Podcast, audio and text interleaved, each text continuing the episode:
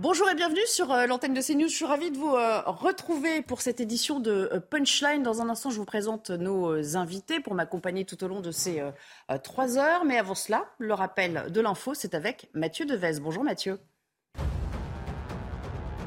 Bonjour Nelly, bonjour à tous. C'est l'un des rendez-vous annuels du président de la République, comme il l'a fait chaque été au cours de son premier mandat. Emmanuel Macron participera demain soir au 78e anniversaire de la libération de Bormes-les-Mimosas. Le 17 août 1944, ce village du Var est libéré de l'occupation allemande par les troupes alliées à la suite de leur débarquement en Provence deux jours plus tôt. C'est la première apparition publique d'Emmanuel Macron deux semaines après s'être retiré en vacances au fort de Brégançon. Au Royaume-Uni, les grèves se multiplient face à l'inflation. Cheminots, postiers, dockers, le pays connaît ses pires grèves depuis des décennies. En pleine vacances scolaires, seul un train sur cinq circule aujourd'hui dans le pays. Le mot d'ordre est partout le même, de meilleurs salaires alors que l'inflation a atteint en juillet plus de 10% sur un an. Le Portugal connaît une accalmie sur le front des incendies. Le grand feu de forêt d'un parc naturel du centre du pays a été maîtrisé. Après avoir été maîtrisé une première fois la semaine dernière, le feu s'était à nouveau embrasé lundi, attisé par des vents violents. Près d'un millier de pompiers sont toujours mobilisés alors que 25 000 hectares de forêt sont partis en fumée. Et puis le témoignage choc d'une plaignante au procès de Benjamin Mendy, le footballeur français comparé en Angleterre pour huit viols, une tentative de viol et une agression sexuelle contre sept femmes. Une victime présumée affirme que Benjamin Mendy a essayé d'obtenir son silence après l'avoir violé à trois reprises. Le footballeur l'aurait attiré dans une chambre de son domicile et aurait subtilisé son téléphone portable. Il risque la prison à perpétuité. Merci, merci beaucoup Mathieu Devez. On vous retrouve euh, d'ailleurs d'ici une demi-heure pour euh, faire le point à nouveau sur euh, les principaux titres de l'actualité. Alors pour m'accompagner dans cette édition de Punchline, je suis ravie de retrouver Régis Le Sommier. Je l'avais pas vu de tout l'été. Bonjour eh Régis. Bonjour Je rappelle que vous êtes grand reporter. Merci d'avoir accepté vous, vous êtes parti en vacances, mais pas moi. Ah, vous n'êtes pas du tout parti Ah non, pas du tout. Moi, je non, mais vous allez bien vous moquer de moi d'ici une semaine ou deux, je suis sûr. vous allez vous rattraper. Jean Garrigue, lui, visiblement, vous êtes parti en vacances, Jean. Oui, mais vous avez déjà repris du service. J'ai travaillé. Absolument. Alors, président, je rappelle, du comité euh, d'histoire parlementaire. Et puis, dans quelques minutes, on sera rejoint par euh, euh Michael Dequin. Il est secrétaire départemental d'unité SGP euh, Police du 92 des Hauts-de-Seine pour commenter évidemment toute l'actualité liée au, au rodéo urbain et la lutte que compte faire le, gouvernement à ce propos. Mais d'abord, quelques thèmes que j'aimerais vous soumettre à tous les deux, à commencer euh, par ce qui s'est joué il y a euh, quelques jours. Hein. On a débusqué ce, ce, clip vidéo qui pose problème visiblement. Alors fait-elle la sourde oreille ou soutient-elle ostensiblement une association aux motivations plus que discutable. Je parle évidemment de la Commission européenne qui a donc diffusé ce clip euh, pour la Journée internationale de la jeunesse. Alors jusqu'ici, tout va bien, sauf qu'au fil des images, euh, on aperçoit des jeunes de l'organisation Fémisso. Fémisso qui est connu pour euh, ses liens avec les frères musulmans. C'est un collectif d'ailleurs qui a été dénoncé à maintes reprises par notre pays, par la France, qui s'en est ému d'ailleurs auprès de l'UE. Regardez ce qui est en jeu avec Michael Dos Santos. Dans cette vidéo postée sur les réseaux sociaux, Ursula von der Leyen salue l'engagement des jeunes Européens. Parmi les associations mises à l'honneur par la présidente de la Commission européenne, l'une d'entre elles surprend le FEMISO, le Forum des jeunes musulmans européens. Proche des frères musulmans, ces objectifs font souvent l'objet de nombreuses critiques. En novembre dernier, le FEMISO avait fait la promotion du hijab avec le soutien de l'Union européenne. Un relais vivement critiqué par Marlène Schiappa. Un petit tour sur les réseaux sociaux de cette organisation permet de voir à quel point ils tiennent des propos agressifs vis-à-vis de la France, blâmant la France et l'accablant de tous les maux. Ces dernières années, le FEMISO a attaqué plusieurs fois le vote de loi française. Parmi elles, celle sur le port des signes religieux ostensibles à l'école ou encore celle sur l'interdiction du port du voile intégral dans l'espace public. Des critiques qui n'ont pas empêché l'Union européenne de la financer au total, 210 000 euros ont été versés depuis 2007.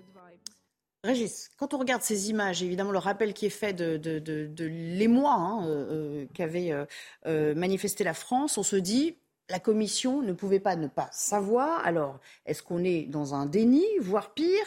Est-ce qu'on doit songer à, un soutien ouvert de la part de nos institutions vis à -vis de ces associations?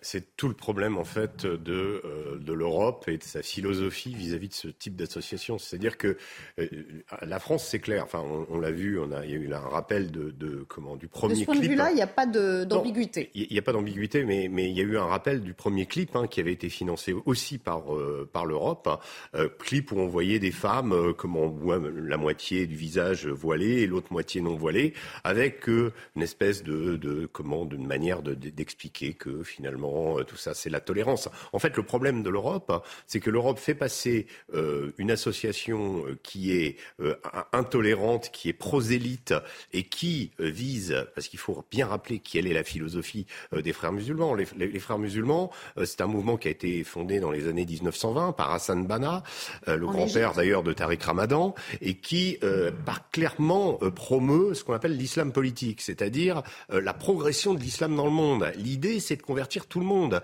L'idée, c'est d'arriver, de faire des terres de conquête. Qu'à partir du moment où un musulman a le pied quelque part, il conquiert ce pays. Donc on est euh, dans une, une philosophie qui est proche de la philosophie des Wahhabis, euh, qui sont les, les, les, djihadistes radicaux. Donc, donc le, la, la, la, question, enfin, la différence entre les frères musulmans et les autres formes d'islam radical, c'est que les frères musulmans prônent la légalité pour parvenir à leur fin. Donc la légalité, ça veut dire s'immiscer dans toutes les associations, ça veut dire promouvoir ces associations, ça veut dire utiliser la justice quand ils se sentent attaqués, ça veut dire euh, utiliser nos lois, en fait, finalement, pour euh, dans un objectif qui n'est pas qui est contre le nôtre. C'est pas simplement, euh, euh, on peut imaginer, je sais pas, la, la, la Commission européenne saluer l'action de Greenpeace. on va dire ah oui, en effet Greenpeace, mais mais si vous voulez, là c'est une cause écologiste. ça peut être une cause. Il y a, mais là la finalité. Tous les militantismes ne se valent pas. Non. Et puis la finalité de ce type d'association mm. n'est pas euh, de lutter contre l'homophobie, mais c'est d'imposer une vision radicale de l'islam. C'est ça la différence. Et donc c'est une vision totalitaire. Il faut bien garder ça à l'esprit. Jean Gary, dans ces conditions, on se dit à quoi joue la Commission? Au nom d'une forme ou d'une volonté d'inclusion Est-ce qu'elle fait complètement fausse route? Ah oui, elle fait complètement fausse route, ça c'est une évidence, et je rejoins tout à fait ce qui a été dit sur la nature totalitaire en fait du projet politique des, frères, musulmans. Euh, ce, que, ce qui se pose là, c'est le, contraste entre une définition, je dirais, non pas radicale, mais stricte, cohérente de la laïcité, qui est inhérente à notre histoire, à notre culture, et puis ce qui se passe dans les autres pays européens, dans un certain nombre d'autres pays européens, où une conception beaucoup plus multiculturaliste euh, des sociétés. Ça ressemble un peu à ce qui, ce qui se fait aussi euh, aux États-Unis, et où euh, on tolère que fasse irruption au nom justement de, cette, de ce multiculturalisme, on tolère justement des formes, des associations, des, des idées, des, des, ouvrages qui prônent justement une, quelque chose qui est en contradiction totale avec les valeurs de, j'allais dire, de l'Occident, en tout cas les, les, valeurs de la démocratie, pour être, pour être plus précis. Et donc, euh, il y, a, y, a, un hiatus évident. Euh, le fait que nous soyons isolés sur cette question, que seule la France ait vraiment euh, réagi face à ce, à, ce, à ce clip et face au financement de cette association, c'est très significatif.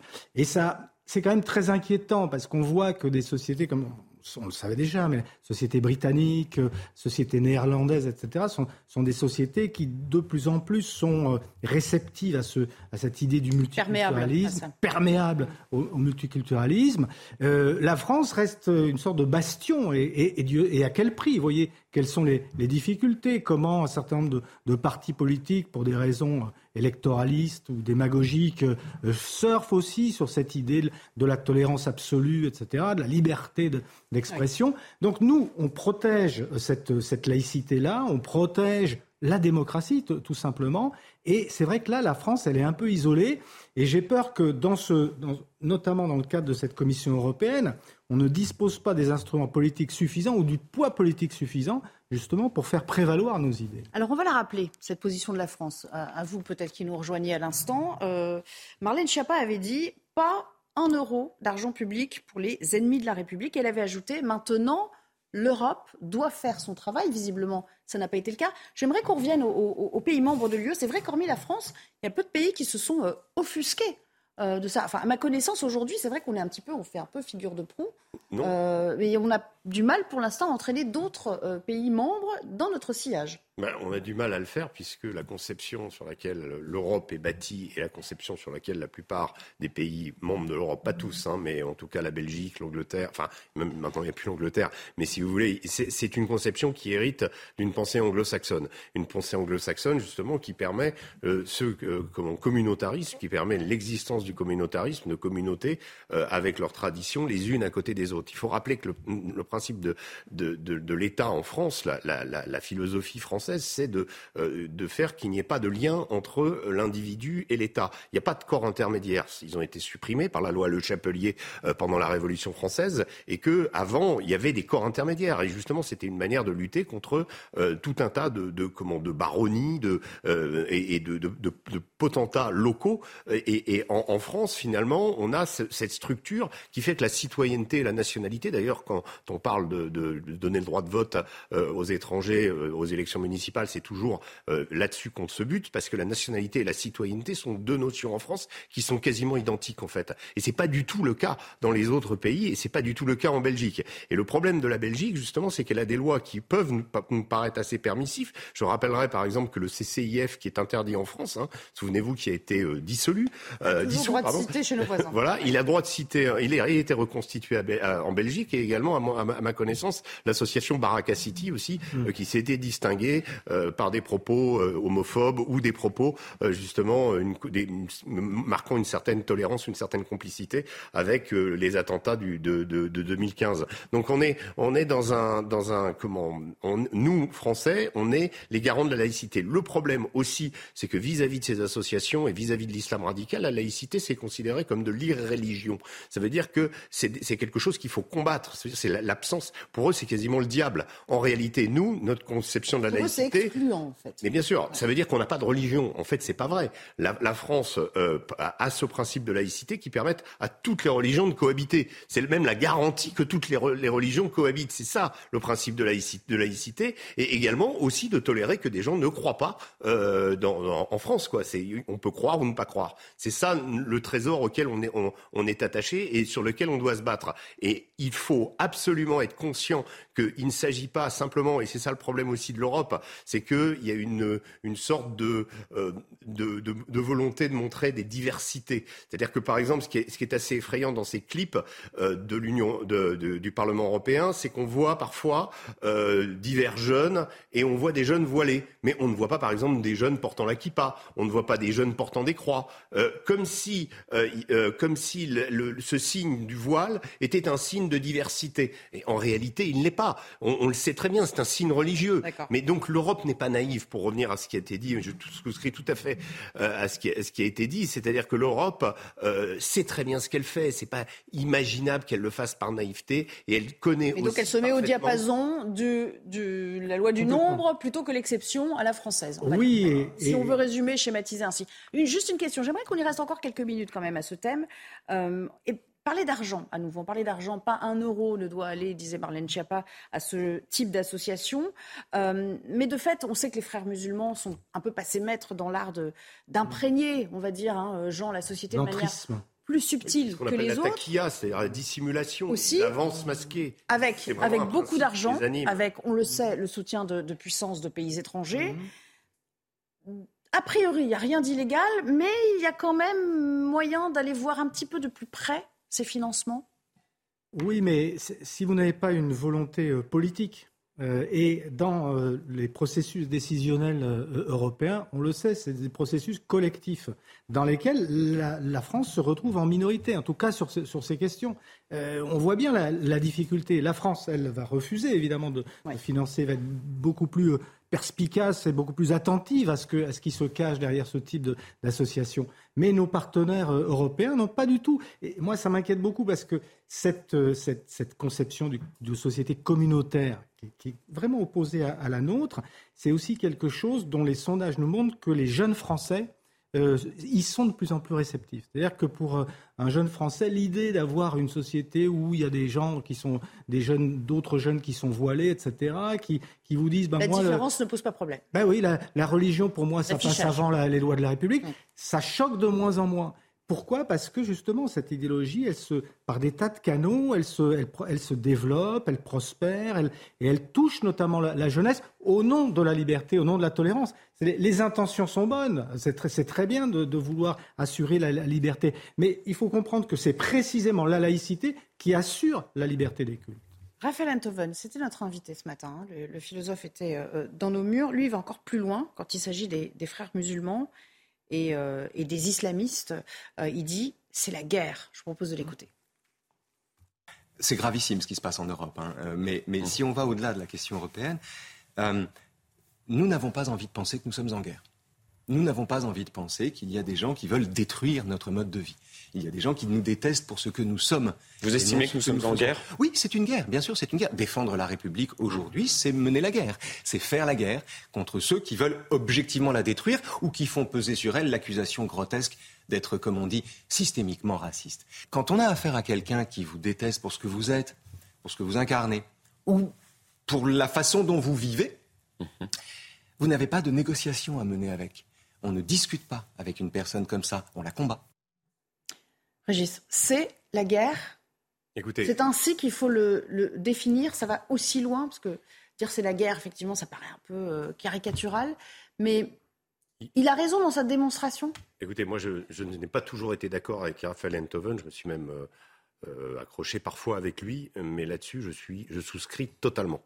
Je souscris totalement parce qu'il faut voir revenir au texte et, et alors leur philosophie à eux, se mettre un peu dans leur peau et voir un petit peu leur vision du monde.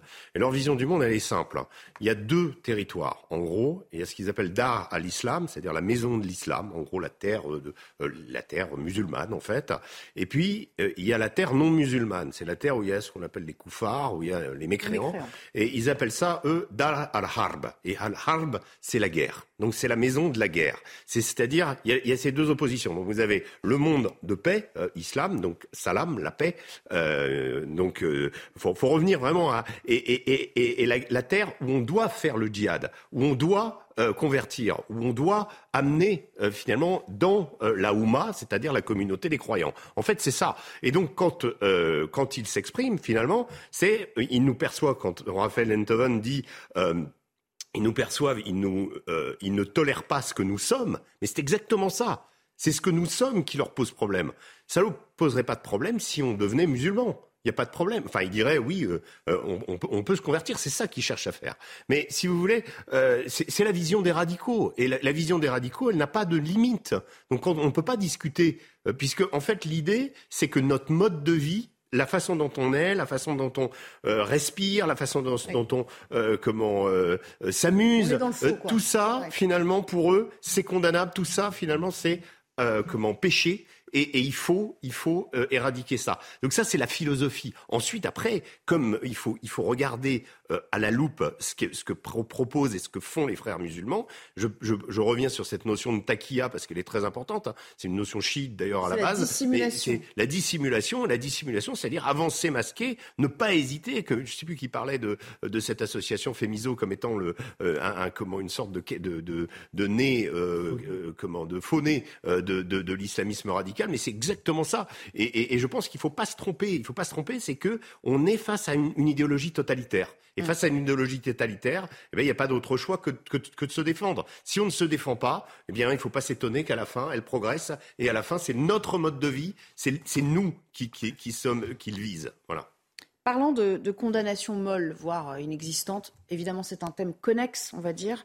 Les jours sont passés, les mois sur euh, l'attaque euh, subie par euh, Salman Rushdie a, traversé la planète, mais ça n'a pas atteint tout le monde, visiblement, y compris, et peut-être même surtout en France. par exemple, on sait que Jean-Luc Mélenchon ne s'est pas exprimé sur la question. À nouveau, je propose, Jean, d'écouter Raphaël Antoven sur cette question, et vous aurez la parole. Non, ce qui me gêne, c'est les politiques pas les religieux. Que les religieux soient lâches en cette matière, c'est une chose. Que les politiques le soient, c'est gravissime. Ce qui me gêne, si vous voulez, c'est la position, ce que j'appelle la position démissionnaire, sans, mauvais jeu de mots. C'est-à-dire cette façon qu'on... Euh, de l'ensemble de la sphère politique de Cette façon qu'on a de parler d'un ouvrage controversé quand on l'a pas lu. C'est un chef-d'œuvre, les versets sataniques. Euh, cette façon qu'on a de dire, il l'a peut-être pas volé. Euh, à l'époque même, John Le Carré, un grand écrivain, ou Roald Dahl avait dit, mais c'est une façon de, de faire du business, de faire de l'argent. Chirac avait dit la même chose. Carter avait dit la même chose. Et encore aujourd'hui, il y a des gens pour dire on va pas jeter d'huile sur le feu. Cette expression est monstrueuse. Elle oublie que le problème, c'est le feu, pas l'huile. Alors, Jean, euh, démissionnaires, les politiques, froussards ou tout simplement, pour certains hommes et femmes politiques, clientélistes? Alors, d'abord, vous dire que le, journal, que, l'hebdomadaire que dirige Raphaël, qui s'appelle Franc-Tireur, auquel je participe chaque semaine, euh, vient de faire un numéro spécial sur Salman Rushdie, et on retrouve d'ailleurs dans l'édito de, Raphaël Antoven, très, très, très bien vu. Euh, malheureusement, les réactions de certains écrivains qui sont eux-mêmes très, comment dire, imprégnés par cette idée du multiculturalisme, du communautarisme, et qui ont un regard quand même très naïf par rapport à la réalité du, danger totalitaire. Donc, c'est, on, est là par rapport à, à Salman Rushdie.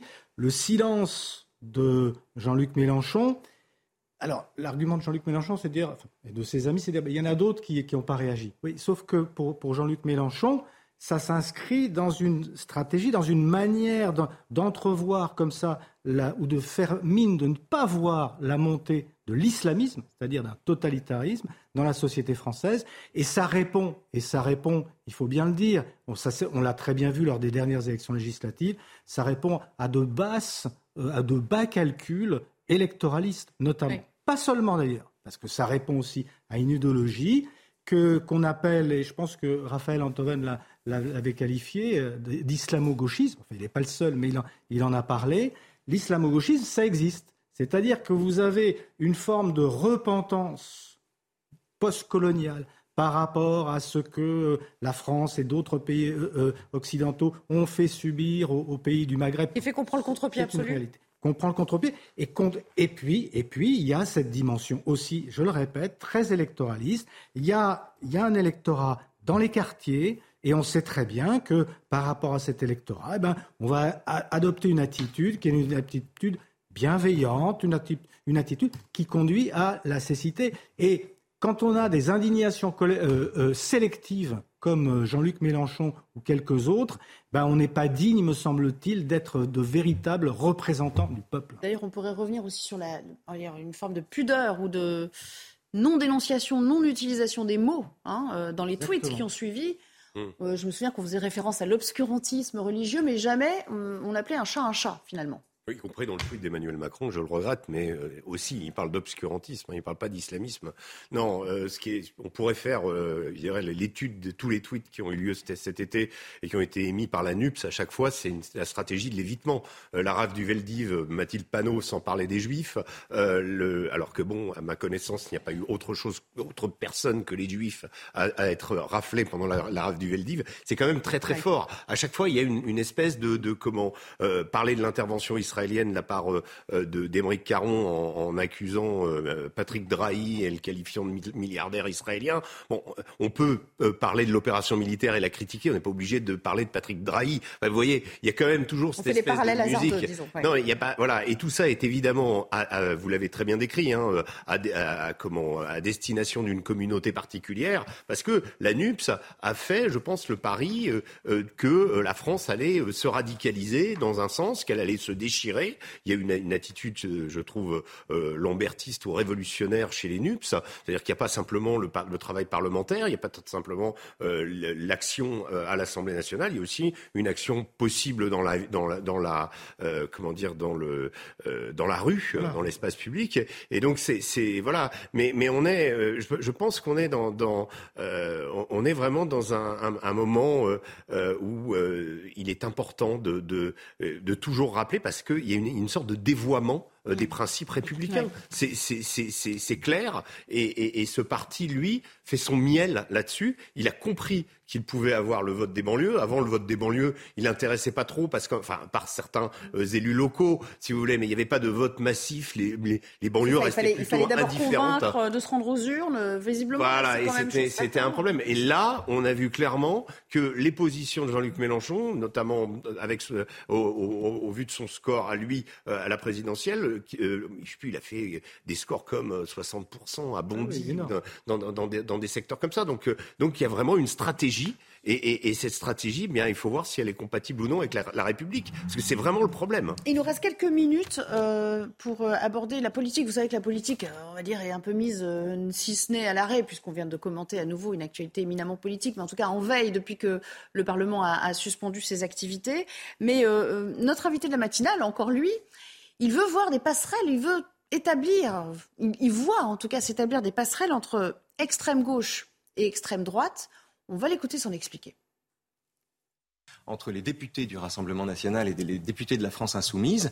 Il y a énormément de passerelles, d'occasions de dialogue sur l'Europe, sur la médiacratie, comme ils disent, sur la haine de l'oligarchie, sur euh, les retraites, sur le SMIC. Euh, ce sont des terrains communs. On sait pourquoi on vote quand on vote En Marche ou quand on vote Renaissance, grosso modo. On ne sait pas, quand on vote pour Mélenchon, si on n'aurait pas dû voter pour Le Pen, ou inversement. Et c'est ceci qui me paraît euh, intéressant. Il y a là une opposition qui tarde à naître. Et peut-être que cette naissance tardive vient du fait que les figures charismatiques qui incarnent ces deux partis sont structurées par l'opposition qu'elles entretiennent l'une contre l'autre. Une fois que ceux-là auront disparu, il se peut à ce moment-là que les, gens, les militants, s'aperçoivent qu'en réalité, ils ont plus à se dire qu'à combattre. Sauf qu'au second tour de la présidentielle, hein, euh, c'est vrai, bon, après il s'en explique, ça ne s'est pas vérifié. Justement à cause des deux personnalités, des deux incarnations, comme il le dit oui, là, moi, je vais peut-être pas aussi loin que, Raphaël. Bon, les, les passerelles rouge-brun, ça a toujours existé dans notre histoire.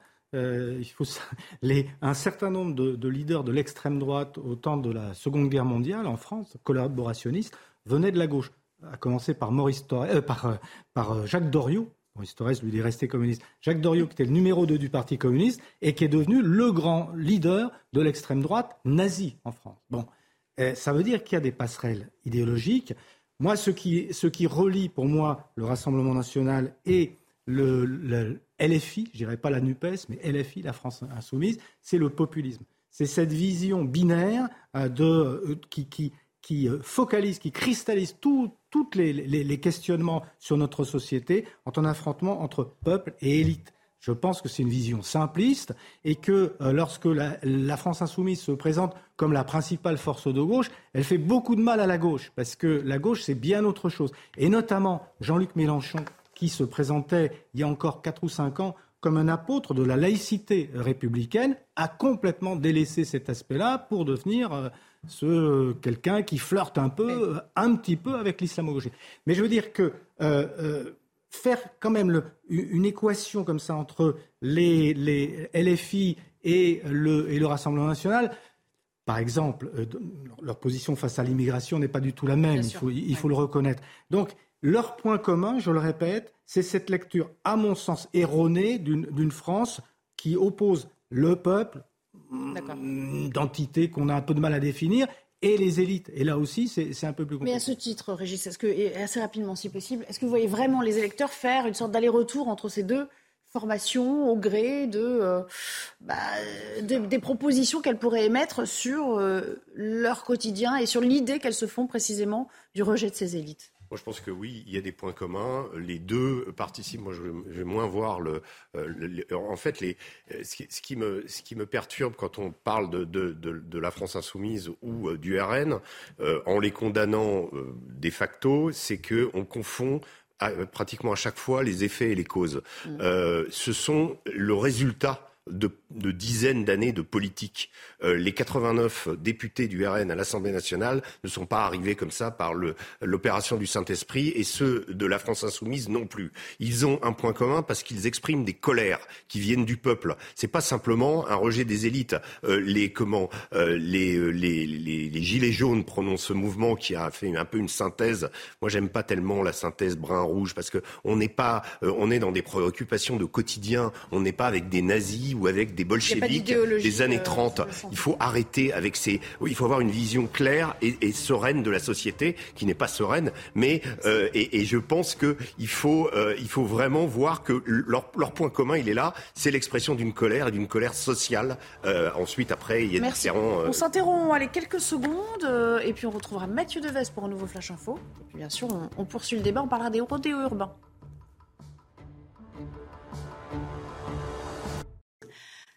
17h30 de retour avec vous euh, pour la suite de Punchline dans un tout petit instant, juste après le rappel des titres avec Mathieu Devez. Rebonjour Mathieu. Polémique autour de l'ARS, l'allocation de rentrée scolaire. Les Républicains ont déposé début août une proposition de loi pour encadrer son utilisation et lutter contre la fraude. Le texte propose notamment de mettre à la disposition des familles un trousseau de fournitures et une allocation de rentrée scolaire sous forme de bon d'achat. Une proposition critiquée par la gauche et le porte-parole du gouvernement Olivier Véran. Cette allocation bénéficie à 3 millions de familles. Le Mali accuse la France d'agression. Dans une lettre envoyée à l'ONU, la junte au pouvoir accuse la France de violation de l'espace aérien, d'espionnage, voire de soutien aux djihadistes. Le Mali demande une réunion d'urgence du Conseil de sécurité de l'ONU. De son côté, la France condamne la multiplication, selon elle, des manipulations de l'information au Mali. Les derniers soldats français ont quitté le pays le 15 août après 9 ans d'engagement dans l'opération Barkhane contre les djihadistes. Au moins 38 morts et plus de 200 blessés dans des incendies en Algérie. La plupart ont été encerclés par les flammes alors qu'ils visitaient un parc animalier.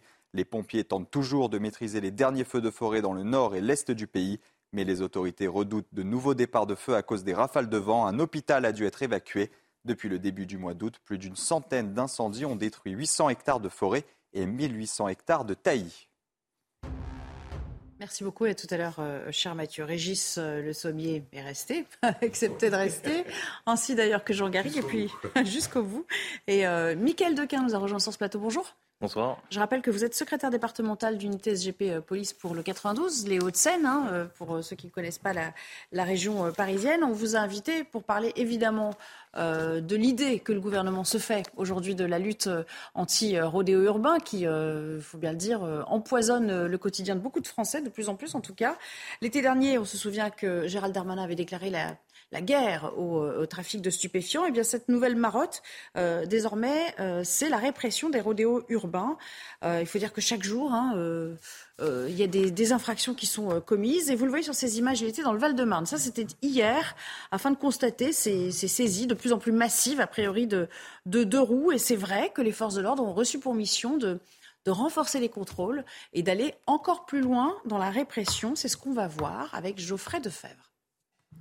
En déplacement hier à Créteil, Gérald Darmanin a passé en revue des motos saisies lors de contrôles. Occasion pour le ministre de l'Intérieur d'annoncer des chiffres clés dans la lutte contre les rodéos urbains. En 2021, on été à 9800 contrôles dans l'année, avec déjà des, j'ai noté les chiffres, 1345 interpellations pour des gens qui étaient responsables de rodéos. Et déjà cette année, alors que nous sommes euh, au, moitié de l'année 2022, on est à 16 000 opérations et nous avons déjà 2200 interpellés et 1800 euh, engins euh, saisis. Sur tout le territoire, le ministre a annoncé trois opérations de contrôle par jour dans chaque commissariat. Pour l'Île-de-France, le préfet de police Laurent Nouniès a précisé le dispositif. 79 circonscriptions sur toute cette zone de compétence. Donc ça veut dire que nous ferons, nous réaliserons au moins 240 euh, opérations tous les jours. Début août, une enfant de 7 ans avait été grièvement blessée lors d'un rodéo urbain à Pontoise. Mardi dernier, un jeune homme de 19 ans est décédé à Marseille après avoir perdu le contrôle de sa moto lors d'un rodéo. Euh, alors je vais commencer évidemment avec vous, Michael euh, Dequin. Euh, éliminer un parc de véhicules. Je reviens sur le chiffre qui a été donné dans le reportage 1800 euh, scooters qui ont été saisis. donc éliminer tout un parc de véhicules de deux roues, même à grande échelle hein, ou à plus grande échelle que ce qui avait été fait jusqu'ici. Est-ce que ça reste dérisoire à l'échelle de, de leur nombre sur le territoire ou c'est déjà un grand pas un, bon signal qui est envoyé pour vous bah, On peut déjà se féliciter euh, du nombre, hein, euh, puisque comme le ministre de l'Intérieur l'a mis en avant euh, par rapport à l'année euh, précédente, bah, c'est une forte augmentation. Et d'ailleurs, bah, je fais une petite parenthèse ou une petite lumière sur, sur ce qu'il vient de dire, puisque en fait, le ministre nous impose à compter d'hier trois opérations par jour dans chaque commissariat de France. Euh, mais parallèlement à ça, on a déjà des spontanément, donc avec l'initiative de mes collègues qui sont mobilisés tous les jours sur le terrain, qui sont confrontés avec cette problématique et qui ont qu'une seule envie, c'est de lutter contre ce fléau. Et ben en fait, d'eux-mêmes déjà, sans que le ministre soit derrière eux, euh, bah, ils avaient déjà euh, fait en sorte de, de que le chiffre des, des saisies soit euh, en forte augmentation par rapport bon, à l'année précédente. Vous sentez que là, vraiment, l'intérieur, Beauvau, est avec vous. Oui, ben, on, sent un ministre de l'Intérieur qui est pleinement dans sa mission. C'est-à-dire qu'il est en train de réconforter la population, la population qui vit dans les quartiers où ont lieu ces rodéos, qui vit dans les endroits où ont lieu ces rodéos, parce que je précise que c'est pas que dans les quartiers sensibles, contrairement à ce qu'on peut dire. Et, euh, ah oui, on l'a vu place Bellecour à Lyon, par voilà, exemple, là, en bah, plein euh, centre. Mairie de Saint-Denis, en plein cœur de, de Saint-Denis, hein, euh, en centre-ville. Et euh, voilà, je pense que euh, le ministre est dans son rôle vis-à-vis -vis de la population. Par contre, nous, en tant que représentants du personnel et représentants de mes collègues qui sont sur le terrain, on a un peu l'impression qu'on est reparti dans une époque qu'on n'a pas forcément appréciée, nous, dans, dans nos rangs. une politique, dans, dans, une époque de, de, politique du chiffre, voilà, hein, très clairement. Et puis, avec comme si qu'on était infantilisé, avec avec il faut faire ci, il faut faire ça. Enfin, on n'a pas besoin de ça, quoi. Et on n'a surtout pas besoin qu'on nous impose des opérations qui ne servent à rien. Bah, justement, un petit mot. Certains de vos collègues ont dit on a tout autre chose à faire. Ou alors ça n'a pas de sens cette politique du chiffre. Du coup, ils se placent au bord d'une route, ils font leurs chiffres et puis après, il rentre au poste. Est-ce que c'est réducteur de les voir comme ça il est, il, est, il est, bien là le problème. En fait, je vais scinder en deux. Hein. Le, type d'opérations qui sont demandées par, euh, par le ministre, c'est soit des opérations donc euh, type contrôle routier où les collègues s'implantent à un endroit précis et euh, ils vont verbaliser. Mais ils vont pas verbaliser des auteurs, des auteurs de rodéo, bien évidemment, puisqu'on on voit rarement un, un, conducteur de deux roues en folie arriver et se donner dans les. Ils vont pas venir dans la gueule du loup. Police, exactement. Donc mm. c'est pas c'est pas le cas. donc bah voilà, on y va, on verbalise tout ce qu'on peut verbaliser. Hein c'est-à-dire euh, bah, le monsieur qui part au travail, qui a oublié ses gants à moto, bah, on le verbalise. Euh, la personne qui roule sans permis, très bien. On le verbalise aussi, enfin on le verbalise pas, on l'interpelle. Et toutes ces petites choses qui n'ont rien à voir avec les rodéos, bah, ils vont remplir toutes les petites cases qui sont transmises tous les jours et qui vont permettre euh, au ministre d'arriver avec un nombre de verbalisations ultra conséquentes, mais qui n'ont rien à voir avec les rodéos, d'où notre mécontentement sur ce point-là. C'est bien le drame, mais bon, au fond, est-ce que ça n'a pas toujours été le cas? Non, mais ce qui, est, tragique, c'est vraiment tragique ce que vous nous dites. Ça veut dire qu'en fait, euh, en réalité, euh, les chiffres annoncés par le ministre vont être nourris euh, par des choses qui ne sont pas des rodéos urbains. Qui ne rentreront pas dans cette catégorie. D'après ce que disait un de vos collègues hier également, c'est qu'il y a une difficulté pour accéder à l'endroit où ont lieu les rodéos qui sont en cité.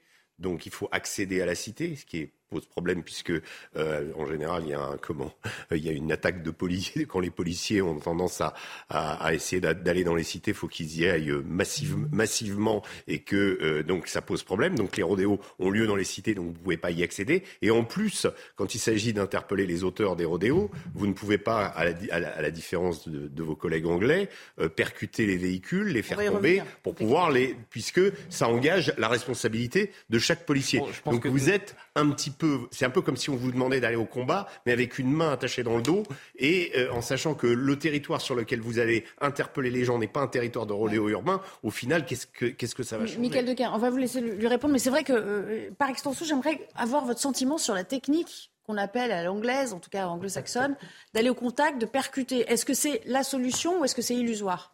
Euh, je suis dans le populisme. J'ai envie que euh, tous les policiers euh, puissent être contents d'une réponse rapide. Eh bien, on, dirait banco, allez, on y va. Sauf qu'en fait, c'est, et même la plupart des collègues qui sont sur le terrain se rendent compte d'eux-mêmes que le système dans lequel, le système pénal dans lequel on évolue, ne nous permet pas, ne nous permettrait pas de pouvoir procéder de la sorte. C'est très clair. Déjà, d'un point de vue protection juridique du fonctionnaire de police, sa responsabilité pleine est engagée s'il se passe quoi que ce soit derrière si un juge décide on part sur le cas d'une prise en charge, on est derrière un, auteur de rodéo, l'auteur se tombe ou euh, voilà, il peut être euh, constaté que euh, bah, c'est de par la poursuite que l'auteur a fait une erreur et qui a entraîné sa chute. Si le juge décide, le juge qui est en charge l'enquête décide de poursuivre le policier, le policier, alors certes, ça sera très très certainement une enquête très longue, mais pendant toute cette période-là, le policier, il a plus de vie professionnelle. Il est mis à pied. Il est mis à pied. Hum. Il a plus de, enfin voilà, c'est une carrière qui s'écroule. Et déjà à la base, je vous entendais tout à l'heure donc parler de, de, pouvoir rentrer dans une cité et pouvoir, mais en fait, il faut déjà prendre le problème au tout début. Au tout début, on ne prend pas en charge. On ne prend pas en charge. J'ai encore un exemple très concret ce matin sur les ondes euh, d'une direction de la préfecture de police où il y a un fonctionnaire de police qui a demandé qui était donc mobilisé pour ce genre d'opération, euh, qui était euh, donc en train de circuler, de patrouiller, qui a demandé très clairement quelle attitude doit-il suivre s'il fait face à un auteur de rodéo. On lui a dit, dans un premier temps, vous prenez toutes les précautions requises. Ah, ça veut dire comprendra ça veut dire Derrière, il a insisté. Vous suivez pas, c'est ça la consigne. Hein il a insisté, il a demandé des précisions. Il a demandé des précisions. On lui a dit contactez-nous par fil. Contactez-nous par fil, c'est-à-dire qu'il n'y aura plus de traces stop, ça s'arrête là. Peu de temps après, coïncidence, démarrage d'une personne qui avait refusé le contrôle. Tout de suite, les instructions ont été données sur ces mêmes ondes de ne pas poursuivre la chasse. Voilà. Euh, Jean Garrigue, c'est là que le bas blesse, au fond. C'est-à-dire ah que nos amis anglais ne se posent pas ce genre de questions, en tout cas sur la protection juridique des, forces de l'ordre. Cette question des rodéos urbains, elle est très significative. Je crois qu'elle elle, elle fait vraiment éclater les ambiguïtés de notre système. On demande toujours plus aux policiers, euh, y compris avec cette politique de chiffres dont on voit bien qu'elle est un petit peu absurde, d'autant plus que on voit bien que les chiffres nous montrent que le travail a été fait par les policiers, mais on ne leur donne pas les moyens de faire ce travail, et notamment la protection euh, juridique nécessaire, protection légale euh, nécessaire. Donc le vrai problème, en réalité, me semble-t-il, moi, il est d'ordre, il concerne les juges, il concerne le, code pénal. Pour euh, essayer de lutter contre cette marotte, là, cette mode du rodéo urbain, il faut d'une donner les moyens aux policiers d'être protégés dans les méthodes d'action qu'ils, pourraient utiliser. Peut-être leur donner aussi d'autres moyens matériels, mais ça, euh, les moyens matériels, ça a toujours été euh, un, grand, euh, une grande inconnue, ou plutôt un grand vide dans, la police. Et puis, il faut surtout, il faut surtout qu'il y ait une répression beaucoup plus sévère de ces actes de, de urbain. Parce qu'il ne faut pas se le cacher, derrière le rodéo urbain, il y a une manière de, comment dire ça, de, provocation, d'émancipation de, jeunes et tout. Mais derrière ça, c'est le, une provocation contre l'autorité, contre l'État. C'est ça qui se cache derrière ça. Sous couvert de s'amuser. Sous couvert de s'amuser, c'est on provoque l'État républicain. Justement, les peines.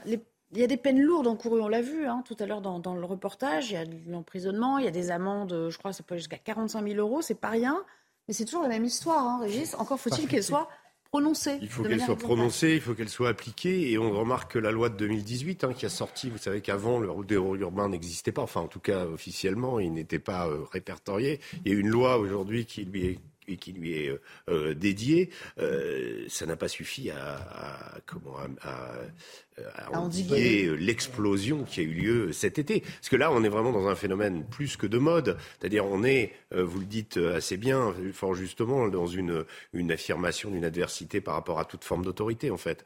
Euh, c'est maquillé sous des, euh, sous des labels de culture, de cross-bitume, de bike life, etc. Euh, ça avait d'ailleurs fait, c'était même arrivé jusqu'au Festival de Cannes. On se souvient de cette réalisation. Ou alors on se grime façon Dalton oui, non mais ça à la limite c'est aussi ça fait partie de la provocation. Les Dalton, hein, euh, euh, c'est l'univers carcéral. Et, et d'ailleurs les Dalton avaient poussé le vice jusqu'à quand leur chef euh, comment euh, avait été incarcéré, ils étaient allés devant la prison habillés en Dalton. Il y en avait même un qui avait essayé de grimper le mur. Donc ils, vont jusqu'au bout de, de, la, de, la, provoque. Alors en plus avec un côté un vernis culturel, parce que les Dalton se prétendent comment auteurs, créateurs de, de, rap, artistes, etc. Euh, euh, comment donc Manigété, leur, chef est un est un rappeur quoi. Donc il produit des, des clips avec évidemment euh, des, des rodéos urbains et des kalachnikovs aussi. Sauf que les kalachnikovs sont fausses. Enfin, ils, ils, flirtent toujours avec avec la loi. Ils sont ils sont très ils sont très habiles. Michael Dequin, vous vous sentez vous aussi cette forme de, de, de provocation au-delà même du phénomène de copycat, voilà, qui est en train de d'essaimer un petit peu? C'est de la provocation et c'est surtout bah, ce, ce, ce, message hein, qui a très bien été relayé puisque là on a euh, un peu comme chaque été, la lumière qui est mise sur les rodéos et, malheureusement, et on le déplore, encore dû à des drames qui ont sévi donc aux, quatre coins de la France, hein, parce qu'on a vu Sergi Pontoise, on a vu dans le sud-ouest à côté Toulouse, on l'a vu à Colmar, enfin c'est partout. Et, en fait, euh, ben, on en revient toujours aux mêmes conversations. Donc euh, oui, de la provocation. Et de la provocation, pourquoi? Parce que le message a été relayé que on ne pouvait pas faire grand-chose. Et que même quand on faisait, derrière, il n'y avait pas forcément quelque chose qui, euh, qui était hyper impactant. Donc euh, ça, le message est bien passé. Et, tous ces jeunes adeptes, euh, ben, voilà, ils l'ont bien, ils l'ont bien compris. Alors j'aimerais qu'on écoute Olivier Klein. c'est le nouveau ministre délégué à la ville et, au logement. Lui, il croit avoir une, une idée. En tout cas, il va le dire à la fin de cet extrait. Et je, je la soumettrai à votre analyse, cette idée. Donc il faut d'arrache-pied continuer parce que c'est pas un début euh, la lutte contre contre ces rodéos, euh, protéger nos les habitants de nos quartiers, protéger aussi parce que c'est notre rôle euh, ceux qui parfois roulent sur ces engins et, se blessent et, se tuent. et il faut de la répression parce que malheureusement c'est un moyen nécessaire. Il faut confisquer les motos, il faut travailler ensemble. Moi c'est ce que je fais à Clichy. On travaille avec le commissaire, on travaille avec avec les bailleurs pour récupérer les motos a posteriori, les confisquer, si possible avec l'aide de la justice, euh, les, détruire. Et puis, il faut aussi euh, éduquer, euh, travailler, et c'est ce que l'on fait au ministère de la Ville, à occuper les jeunes de nos quartiers, mm. à leur montrer que ces rodéos sont, ce que j'ai dit tout à l'heure, un, poison et, et qu'on peut faire autre chose. Les faire travailler, leur montrer. C'est naïf ou pas cette dernière proposition? Franchement, je pense que c'est un peu naïf, oui, parce que il y a déjà eu des, millions, peut-être des milliards d'euros qui ont été investis dans les activités pour les jeunes. Dans les... Moi, je ne suis pas loin des Mureaux, de Mantes-la-Jolie, etc. C'est dans dans ma région, je vois bien les équipements sportifs, les efforts d'associations, etc. Louables d'ailleurs très souvent pour justement euh, occuper euh, les, jeunes des cités, etc., etc. Mais euh, c'est pas ça derrière. Derrière, c'est pas l'euro urbain, c'est pas une comment dire ça, une expression de du mal-être social, de la misère sociale. C'est une provocation, je le répète, par rapport à l'autorité et par rapport à, notamment par rapport aux forces de l'ordre et par rapport à l'État républicain et tout ce que ça, tout ce que ça représente. Donc franchement, euh, leur donner euh, des, des espaces. Ils, passent à côté du problème. Ceux qui veulent faire du, du motocross, il y a, des, y a des, des, pistes, il y a des espaces de motocross un peu partout en France. Hein, il ne faut pas se leurrer. Non, non. Moi, je pense que la solution, elle n'est pas là, en tout cas. Ça vous énerve quand un de nos ministres dit ça en essayant un peu d'occulter le problème, quoi, d'une euh, certaine manière? Je reprends le début de son propos qui démarre par il est dur un au début. durcissement de la loi. Il faut un durcissement de la loi. Ministre de la Ville, Monsieur Klein. Euh, on a un ministre de l'Intérieur pleinement euh, dans l'action, opération, tout ça. Il n'y a pas un, grand absent dans cette histoire?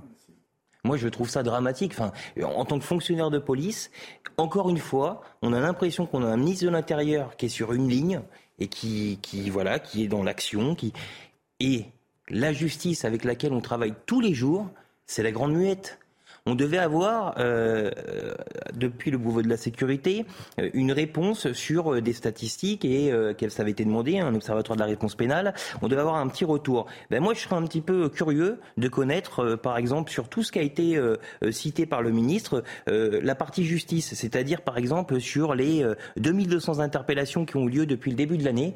J'aimerais savoir, voilà, qu'est-ce qui s'est passé, quelles suites ont été données à toutes ces affaires? C'est vrai qu'on l'entend très peu, Éric Dupont-Moretti, depuis le début de bah, cette. Euh, plus que la. Enfin là, c'est la grande muette, mais c'était les grandes vacances, en fait. Parce qu'il y a eu plein de choses qui se sont passées. On a vu monsieur, souvenez-vous, la guillotière qui nous a euh, maintenu en haleine pendant une partie du mois de enfin, les grandes vacances, pas pour tout le monde. Hein. Il y a des ministres qui sont d'ores et déjà sur le pont. C'est ce que je dis. je voulais juste terminer là-dessus. Mais euh, monsieur Dupont-Moretti, on l'a vu apparaître avec Gérald Darmanin hein, au moment des assises de la justice. Il y a eu une mise en commun, des projets, juste une déclaration commune, et puis c'est tout. Euh, le, vrai problème, euh, il est là, enfin, sur beaucoup, beaucoup de ces domaines. Euh, et la question, c'est, on est censé avoir un couple justice-police qui fonctionne. on est d'autant, d'autant, c'est d'autant nécessaire que aujourd'hui, il y a une exacerbation de la violence dans notre société. C'est évident. Il n'y a plus à, à douter. C'est comme ceux qui doutent du réchauffement climatique. Je veux dire, ceux qui disent qu'aujourd'hui il n'y a pas une société plus violente sont des menteurs, ou alors sont des gens qui délibérément se masquent les yeux. Et donc, euh, je pense que le couple justice-police est le réceptacle justement de cette violence. Ça fait cinq ans qu'on en parle, il n'a jamais vraiment fonctionné. Et hein. la, question, bah oui, oui, mais il va bien falloir parce que c'est les, rouages de la société, ils sont là. Sinon, euh, tout explose. Alors vous ne croyez pas si bien dire, euh, parce que le ministre, en parlant de, violence, le ministre de l'Intérieur qui vient aussi d'apporter son soutien assez fort et indéfectible via Twitter aux sapeurs-pompiers et surtout vous le savez, à leur porte-parole. Euh, il a dénoncé, Gérald Darmanin, les menaces de mort insupportables, c'est le terme qu'il a voulu euh, utiliser, dont Éric Brocardi fait l'objet hein, depuis euh, quelques jours. Vous vous en souvenez, au moment des incendies en, Gironde, eh ben, il, s'était opposé publiquement, lui, à la réintégration des pompiers non vaccinés dans les effectifs. Oh là là, que n'avait-il dit? Ça a déclenché les foudres de certains tweetos. il était sur notre antenne ce matin. On va écouter ce qu'il a dit. Et j'aimerais, en tant que policier aussi, que que vous réagissiez à ce que dit euh, un de, de, ces corps, euh, disons, euh, un de vos collègues, on va dire par extension, hein, les sapeurs-pompiers, ils représentent l'autorité aussi. Écoutez. Quand on endosse cet uniforme-là, on endosse mmh. des responsabilités, on mmh. endosse la République, on endosse des règles, on endosse le besoin de continuer à protéger, secourir la population. Mmh. Aujourd'hui, les sapeurs-pompiers, comme toutes les autres forces de la République, que ce soit la gendarmerie, la police nationale, la police municipale, aujourd'hui, sont justement euh, détruits par euh, certains agissements sur les réseaux sociaux. Néanmoins, il y a une majorité silencieuse. Et aujourd'hui, euh, ce qui est voilà, ce qu'il ce qu'il faut remercier, ce sont les gens qui soutiennent, qui sont une majorité silencieuse, mmh. des gens qui croient en, justement cette force de la sécurité intérieure et de la force des secours. Je pense que d'une manière globale et générale, oui, il y a, il y a une certaine, on va dire, amertume, mais je pense que le job, on doit le faire parce qu'il faut expliquer aux gens ce qu'on fait. Michael Dequin, quelle que soit sa position sur quoi que ce soit aujourd'hui, quels que soient les propos qu'il ait pu formuler, qui vont à l'encontre de certains euh, qui ne sont pas du tout d'accord avec lui. Et il était dans son droit, hein, on l'imagine en tant que porte-parole de, le faire. Il faut être intransigeant dans, dans le soutien indéfectible à cet homme aujourd'hui? Complètement, euh, complètement, euh, parce que ben, on l'a vécu de notre côté. Euh, notre porte-parole d'unité SGP Police au niveau national, hein, Linda Kebab, qui elle a pris des mmh. positions aussi à travers les médias pour, pour, pour, défendre notre, notre, notre métier de policier. Il y a des condamnations. Hein, voilà, il y a eu des condamnations, mais il y a eu aussi énormément de menaces, énormément de choses, mais inimaginables. Et, et, voilà, je, je ne peux que condamner en tant que, en tant que policier représentant de l'ordre. Je suis choqué mais en même temps tristement, tristement habitué à ce genre de situation. Ouais. Ça va loin quand même là maintenant. Hein. Bah, c'est un peu. Un type dit bon bah moi je pense qu'il ne faut pas les réintégrer parce que on rappelle qu'ils sont mm. que 200 euh, 200 hein, pompiers professionnels euh, sur 41 800. Et ça donne lieu à ce déferlement de violence. Non, mais la, question n'est même pas le sujet, c'est la question de l'attitude euh, qui est systématique. C'est-à-dire dès qu'il y a comment, un sujet sensible ou quelque chose qui pose polémique dans, dans la société. Bon, la, question de la, de la, vaccination a été, nous a, nous a, a quand même monopolisé euh, beaucoup les énergies, euh, que ce soit la question, enfin, tout, tout, tout ce qui est sujet à polémique peut potentiellement devenir une menace pour un individu qui prend, qui prend la parole. Et c'est des menaces qui souvent se font euh, sous le couvert de l'anonymat, sous des comptes euh, avec des noms fantaisistes, mais qui sont euh, véritablement comment parce qu'ils savent très bien ce qu'ils font, donc ils, savent très bien aussi qu'ils ils peuvent pas y aller avec leur véritable identité. Donc ça crée un, climat et pour la personne c'est extrêmement désagréable parce que oui, on n'est pas à l'abri d'être comment attaqué physiquement. Donc ça, c'est c'est quand quand quand un, un, pompier en plus euh, prend euh, comment dire et porte-parole, il devient, il représente l'institution. Donc il peut y avoir il peut y avoir un fou et il peut y avoir une quelqu'un qui passe à l'acte et c'est ça qui est terrible. Sauf que pour 10 comptes qui vont aller alimenter cette violence ambiante, il y en a peut-être un hein, qui va entendre le message et passer à l'action. C'est ça le, le, véritable problème de Twitter. C'est l'incitation, quoi pour être quotidiennement insulté sur, sur Twitter, moi qui ne suis qu'un intervenant parmi d'autres comme ça sur des, des chaînes de, de, télévision, je mesure ce que c'est que la violence sur, sur les réseaux sociaux. J'avais été effaré euh, euh, justement en regardant ce qui était dit sur Linda Kebab dont, dont vous avez parlé. Enfin, je veux dire, c'était c'était incroyable, cette violence sous couvert d'anonymat, comme disait Régis. C'est très, c'est pas négligeable, ça, l'idée de, de l'anonymat. C'est facile. Et euh, cette violence, là, en, l'occurrence, euh, inadmissible. Euh, on peut penser ce qu'on veut des vaccinés, de la, réintégration, etc. Mais de, toute manière, c'est totalement inadmissible. Et le problème, c'est qu'on est quand même un peu démunis pour. alors, il y a eu l'affaire Mila qui avait, qui avait permis de, de, de, retrouver un certain nombre de ces. Et il y a eu les condamnations. Et il y a eu des condamnations. Je ne sais pas si elles ont été suffisantes. que sans les réseaux sociaux, Samuel Paty serait toujours en vie. Exactement. C'est les réseaux sociaux qui ont, qui, les réseaux sociaux. qui ont donné euh, le, contact et qui ont fait que euh, son, la personne qui l'a décapité euh, a, agi contre lui en fait. On va s'interrompre à nouveau. Dans un instant, reprise de, de l'antenne. On parlera évidemment de la Corse avec Gérald Darmanin qui est attendu sur place parce que les orages ont été particulièrement meurtriers ces dernières heures. À tout de suite. Le retour de Punchline, on va partir en Corse d'ici quelques instants. On sera euh, via Skype avec François Pouponi pour évidemment euh, évoquer euh, le drame hein, vécu par de nombreux Corses et ces trois morts occasionnés par des orages particulièrement violents. Ce sera juste après le point sur l'info avec Mathieu Devez à nouveau. C'est l'un des rendez-vous annuels du président de la République. Comme il l'a fait chaque été au cours de son premier mandat, Emmanuel Macron participera demain soir au 78e anniversaire de la libération de Bormes-les-Mimosas. Le 17 août 1944, ce village du Var est libéré de l'occupation allemande par les troupes alliées à la suite de leur débarquement en Provence deux jours plus tôt. C'est la première apparition publique d'Emmanuel Macron deux semaines après s'être retiré en vacances au fort de Brégançon. Une rencontre aux enjeux multiples à Lviv, dans l'ouest de l'Ukraine. Le secrétaire général des Nations Unies, Antonio Guterres, s'entretient avec les présidents ukrainiens et turcs. Selon Volodymyr Zelensky, la visite d'Erdogan est un message puissant de soutien pour l'Ukraine. Parmi les sujets abordés, l'accord sur l'exportation des céréales ukrainiennes ou encore la sécurité nucléaire avec la centrale de Zaporizhia. Une centrale aux mains des Russes est visée depuis plusieurs jours par des bombardements. Le Portugal connaît une accalmie sur le front des incendies. Le grand feu de forêt d'un parc naturel du centre du pays a été maîtrisé. Après avoir été maîtrisé une première fois la semaine dernière, le feu s'était à nouveau embrasé lundi, attisé par des vents violents. Près d'un millier de pompiers sont toujours mobilisés alors que 25 000 hectares de forêt sont partis en fumée.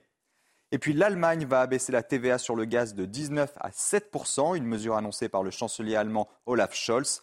Objectif, aider les consommateurs face à la flambée des prix déclenchée par la guerre en Ukraine. Le taux réduit restera en vigueur au moins jusqu'à fin mars 2024. Merci beaucoup Mathieu euh, euh Je vous le disais à l'instant, le, ministre de l'Intérieur, Gérald Darmanin, qui est attendu en Corse cet après-midi. Et euh, il est fermement attendu car l'île de Beauté a été frappée par de violents orages. Et le bilan qu'on vous avait donné tout au long de l'après-midi de ces trois personnes qui avaient été tuées par ces orages, eh bien ce bilan, il est en train de s'alourdir puisque désormais, on nous signale que cinq personnes, c'est énorme, hein, cinq personnes sont mortes en, en Corse euh, du Sud. Des drames donc provoqués, vous voyez sur ces images, les dégâts que ça a occasionné, c'est assez terrible. Des chutes d'arbres, des chutes de, de toitures, des, euh, on imagine des tuiles qui ont euh, volé avec les, les, rafales de vent. ces rafales de vent qui ont été mesurées parfois à plus de 200 km à l'heure. 200 km à l'heure, ça, ça dépasse l'entendement. On va faire réagir François Pouponi qui est sur place. Bonjour. merci François de nous rejoindre via Skype. Vous êtes ancien député évidemment. Ce bilan, il est de plus en plus lourd. J'imagine que vous suivez ça comme le lait sur le feu, vous êtes atterré. Est-ce que vous pouvez nous faire un, peu aussi un, témoignage de, ce qu'ont vécu les Corses dans les, euh, dernières heures? Écoutez, ce qui, était, il y avait une alerte, une alerte euh, orage, orange, quasiment pratiquement tous les jours dans certains départements. Les gens n'y ont pas prêté, moi le premier, pas prêté attention particulière. Et ce matin à 8 h j'étais comme d'habitude avec mes amis en train de boire le café, il y a eu tout simplement une tornade. Alors, hier, il faisait très très chaud, très lourd, même il faisait 30 degrés à minuit. Et ce matin, il y a eu une tornade qui a duré euh, quelques minutes, mais très très rapide et très très violente, et puis euh, de la pluie derrière, un orage. Euh, et donc, mais les gens ont été pris par surprise parce que personne ne s'attendait à un tel événement. On savait qu'il pouvait y avoir des orages, mais on ne pensait pas que ça serait d'une telle gravité, d'une telle force. Moi, j'avais jamais. Enfin, j'ai 60 ans et c'est 60 ans que je viens dans ce village. Je n'avais jamais vu ça. J'étais ce matin avec des personnes plus âgées que moi qui me disaient aussi n'avoir jamais vu un phénomène météorologique comme celui-là. Est-ce que les annonces, les mises en garde qui avaient été faites, vous, avez en partie répondu à la question, on va dire, euh, puisque vous dites que ça a pris tout le monde par surprise, mais quand même, les annonces, les précautions, les, mises en garde euh, étaient suffisantes à votre sens? Écoutez, vous savez, le problème de la météo et de la préfecture, c'est qu'ils ont annoncé en disant qu'il y avait un, phénomène orageux assez puissant qui allait intervenir cette nuit et ce matin.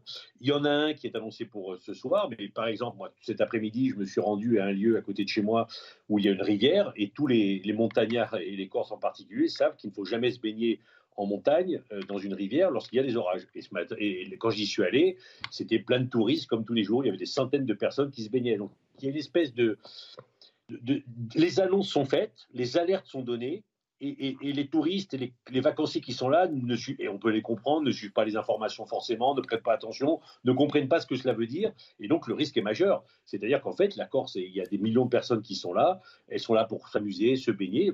Les, deux nouvelles victimes qu'on a dénombrées sont un pêcheur qui est parti ce matin en mer malgré l'annonce pour pêcher, son bateau s'est retourné, et une femme qui faisait du kayak. Voilà.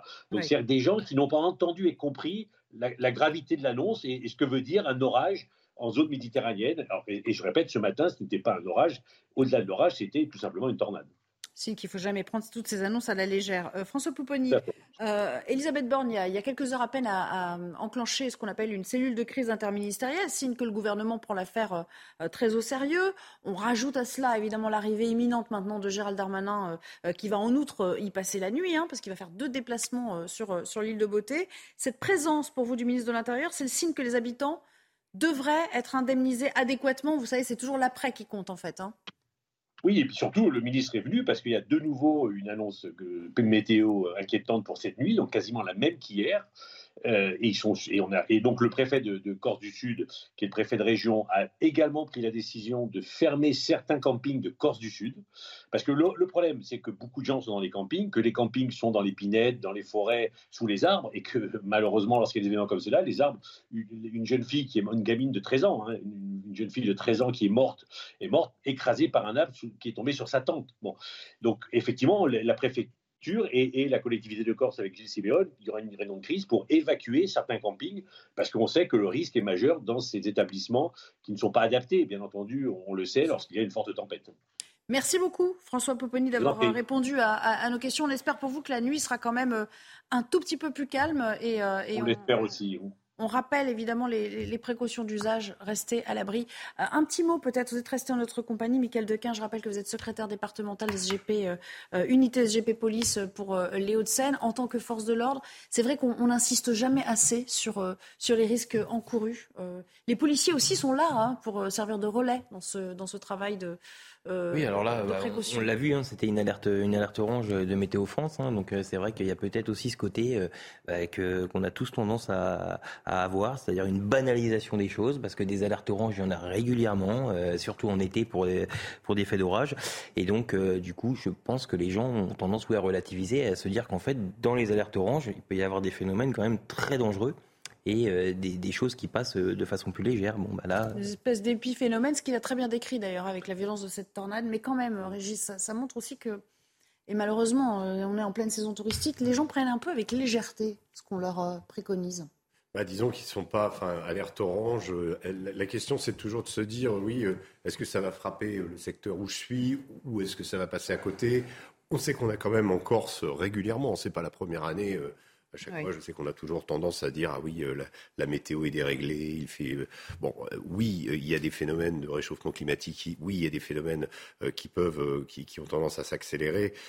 néanmoins, ça arrive quand même assez régulièrement cette histoire de de, de ce que disait François Pupponi à propos des torrents en Corse et des canyons. c'est quelque chose. Il y, a, il y, a, eu un nombre de tragédies qui ont comment égrené l'actualité ces dernières années sur des, des, familles qui partaient et, et qui se retrouvent dans un torrent parce parce que c'était à sec et puis tout à coup euh, les pluies diluviennes. Ça, ça arrive régulièrement. Donc là, en effet, euh, la, vigilance, elle doit être toujours, euh, mais, mais elle ne peut pas être à 100%. Et, et, sur ce genre de phénomène, moi, je rajouterais une chose. J'ai beaucoup, quand j'étais reporter, notamment aux États-Unis, j'ai beaucoup couvert les des ouragans. donc François parlait. Katrina, j'imagine. Voilà, Katrina, oui.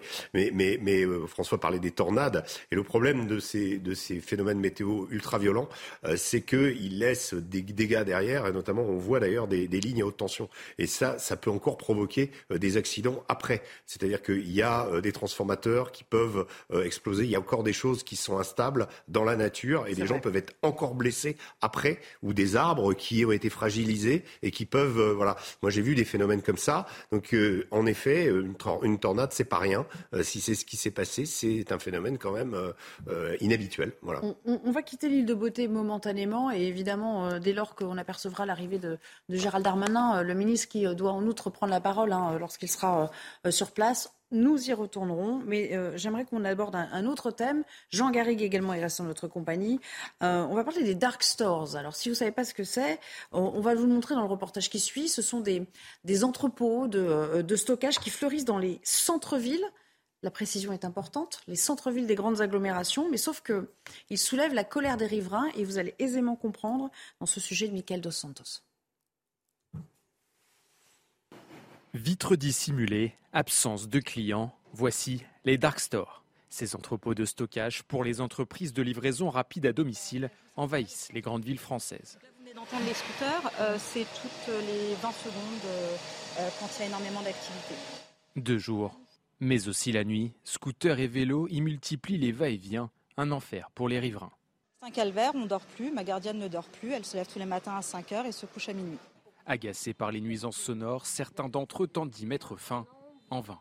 Des intimidations, des menaces, des menaces de mort et des agressions. Une personne s'est tout, simplement fait euh, alpaguer, puis euh, l'agresseur d'ailleurs revient sur euh, les lieux. Il a été donc attrapé au cou et puis on lui a, demandé de bouger rue Roger, Roger Bacon, excusez-moi, pour ne pas que je filme. Une implantation illégale, parfois aux lourdes conséquences. Un entrepôt qui a transformé toute une rue, tout un quartier.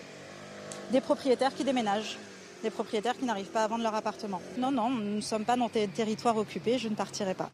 Selon le gouvernement, ce projet qui pourrait légaliser ces magasins fantômes est en cours d'élaboration. Une concertation avec les collectivités locales et les professionnels se déroule depuis six semaines. C'est ça le vrai problème, c'est qu'il va y en avoir encore plus si c'est légalisé. Euh, Jean Garrigue, le va-et-vient de ces euh, livreurs à scooter, euh, à vélo, alors on comprend l'agacement, mais au fond, quelle différence avec les livreurs qui, j'allais dire, sévissent, mais qui agissent déjà pour les grandes enseignes de, fast-food? Enfin, je veux dire, ça ne va pas s'arrêter du jour au lendemain.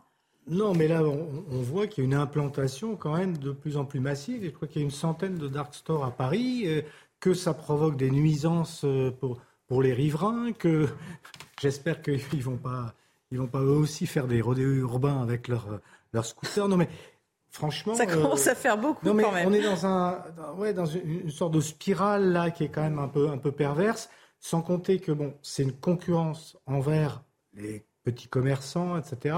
Et qu'on sait qu'on est aujourd'hui euh, confronté à ce problème de la désertification à un certain nombre de, centres-villes. Alors, je parle pas.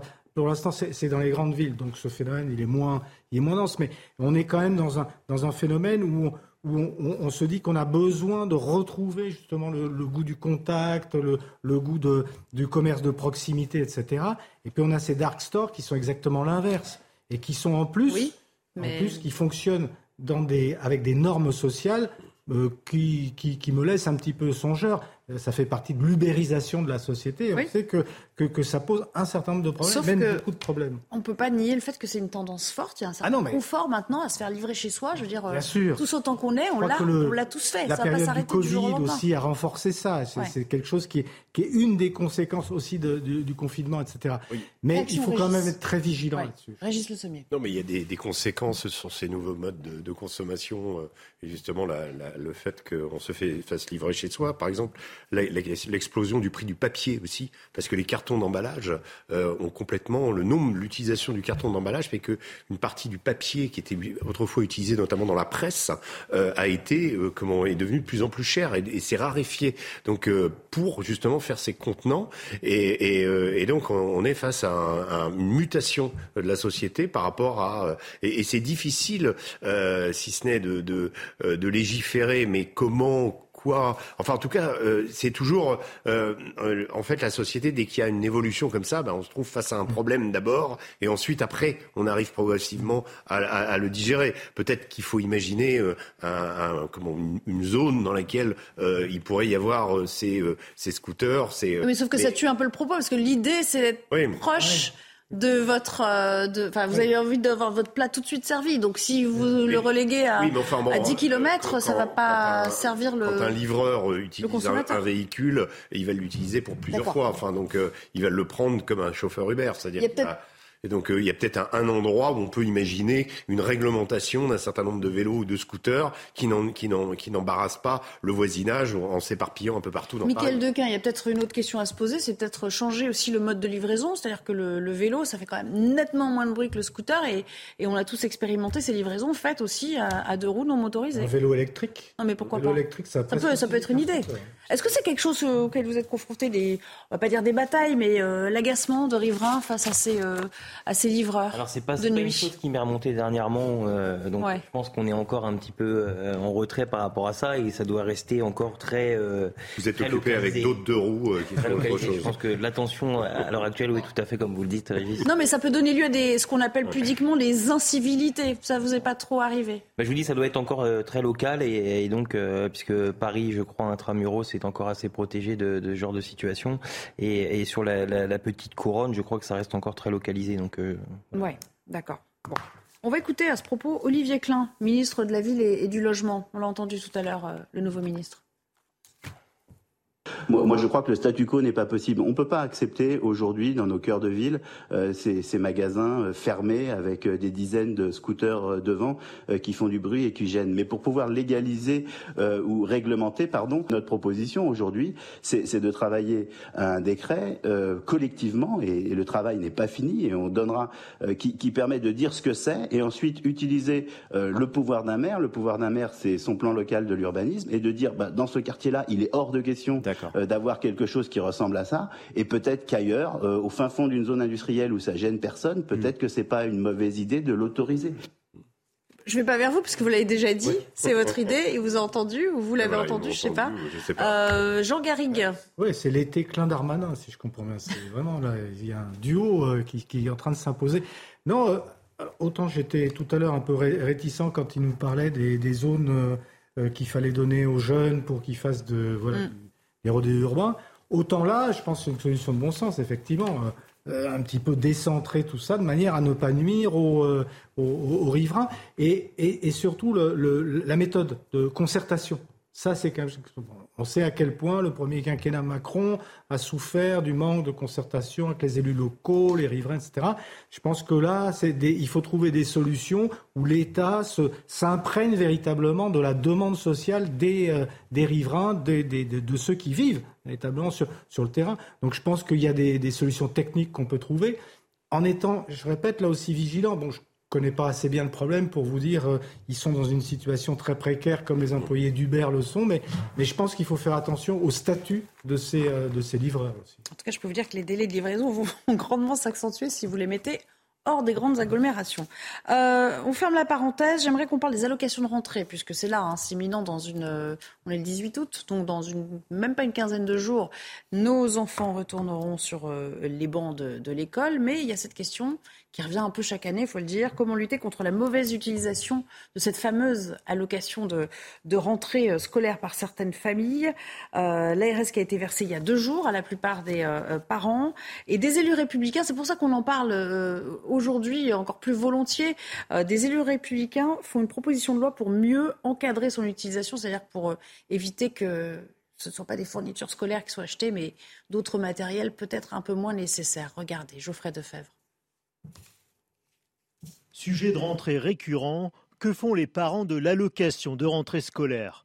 À l'initiative du républicain Pierre-Henri Dumont, soutenu par Annie Genevard, présidente par intérim du parti, des députés LR ont proposé début août un projet de loi pour encadrer l'allocation de rentrée, car ils estiment que certains parents l'utilisent pour d'autres usages que les besoins de leurs enfants. Il propose donc que les fournitures scolaires soient distribuées par les communes ou encore la distribution de bons d'achat dans des enseignes spécifiques. Dans la majorité, Olivier Véran, le porte-parole du gouvernement, accuse la droite de stigmatiser les parents. À gauche, la sénatrice socialiste Laurence Rossignol parle du vieux fantasme des pauvres qui boivent l'argent des allocs. Versée ce mardi, l'allocation de rentrée 2022 est comprise entre 370 et 411 euros, selon l'âge de l'enfant et les ressources des parents. Et à contrario, on pourrait citer aussi Jean-Michel Blanquer qui en 2021 disait si on regarde les choses en face, l'ancien ministre de l'Éducation, on sait bien qu'il y a parfois des achats d'écrans plats plus importants au mois de septembre qu'à d'autres moments. Donc statistiquement, ça a l'air d'être euh, prouvé cette affaire. Euh, pour euh, être un peu plus sérieux, plus sérieusement, Jean Garrigue, le texte proposé, il vise également à exiger un prérequis, c'est-à-dire la production d'un justificatif de scolarité, ça peut être un garde-fou? Écoutez, dans, dans l'idéal, parce qu'effectivement, on se pose quand même des questions depuis quelques années. Euh, il faut rappeler que le, député, euh, je ne sais plus quels sont, c'est René François ou Paul-François Dumont, euh, ce jeune député LR, là, c'est plutôt un député de l'aile sociale oui, des, il a un Républicain. composé. Pierre-Henri Dumont. Pierre-Henri Dumont.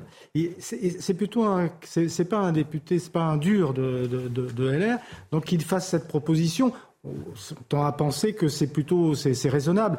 Maintenant, est-ce que c'est le moment? Euh, On est quand même dans une période difficile pour les, familles. Euh, euh, voilà, on sort du Covid, on est dans une crise économique et sociale. Bon, je pense que même s'il y a des abus, si vous voulez, c'est peut-être pas, le bon moment pour, euh, pour, pour, en parler. C'est pas l'urgence. Je pense que beaucoup, de, beaucoup de familles en sont vraiment euh, à, tirer le diable par la queue pour aller euh, pour assurer les fins de mois.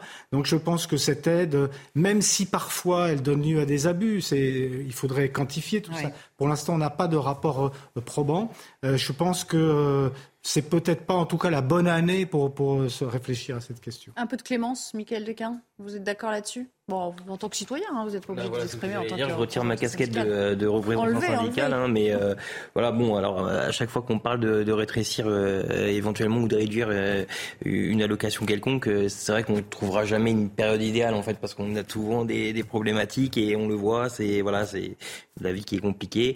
Bon, maintenant, ce système de remise de, de certificat de scolarité en début de début d'année c'est pareil, je pense que ça reste assez limité parce que bah, ça ne garantit pas que l'enfant va rester bah scolarisé sur l'ensemble de l'année. Donc c'est assez euh, bon. Oui. Je pense que le sujet, euh, c'est un peu comme euh, bah, malheureusement les rodéos urbains là. C'est le tube de l'été qui revient à chaque fin d'été. Voilà, c'est la fin de l'été, c'est parti. Et on a souvent cette question qui se pose. Mais à ceci près, et il a raison peut-être que cette année, ça prend une tournure particulière parce qu'avec la crise du pouvoir d'achat et, les Français qui ont du mal à, à joindre les deux bouts, il faut peut-être leur laisser un peu de une petite soupape, en tout cas pour momentané. Je suis d'accord que de maintenir et de ne pas contester cette, cette allocation.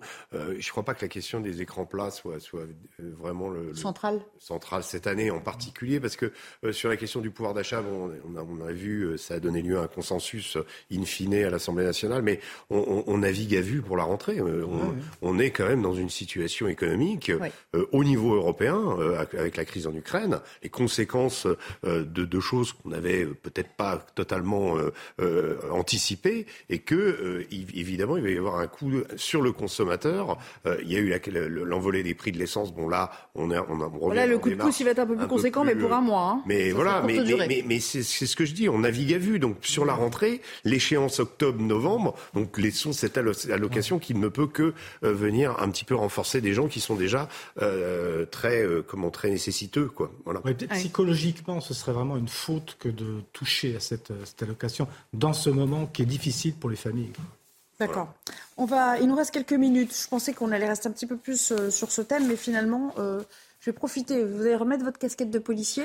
On va parler de, parce qu'on l'a beaucoup évoqué sur notre antenne ces derniers jours, euh, il y a des comparaisons immédiates aujourd'hui qui euh, doivent intervenir pour euh, des trois hommes âgés de 20 à 32 ans pour violence aggravée. Hein. C'était à, Vitry-sur-Seine, vous vous en souvenez, avec des tirs de mortier, des cocktails Molotov. Ils ont donc attaqué ce, ce, commissariat. Vous en attendez quelque chose?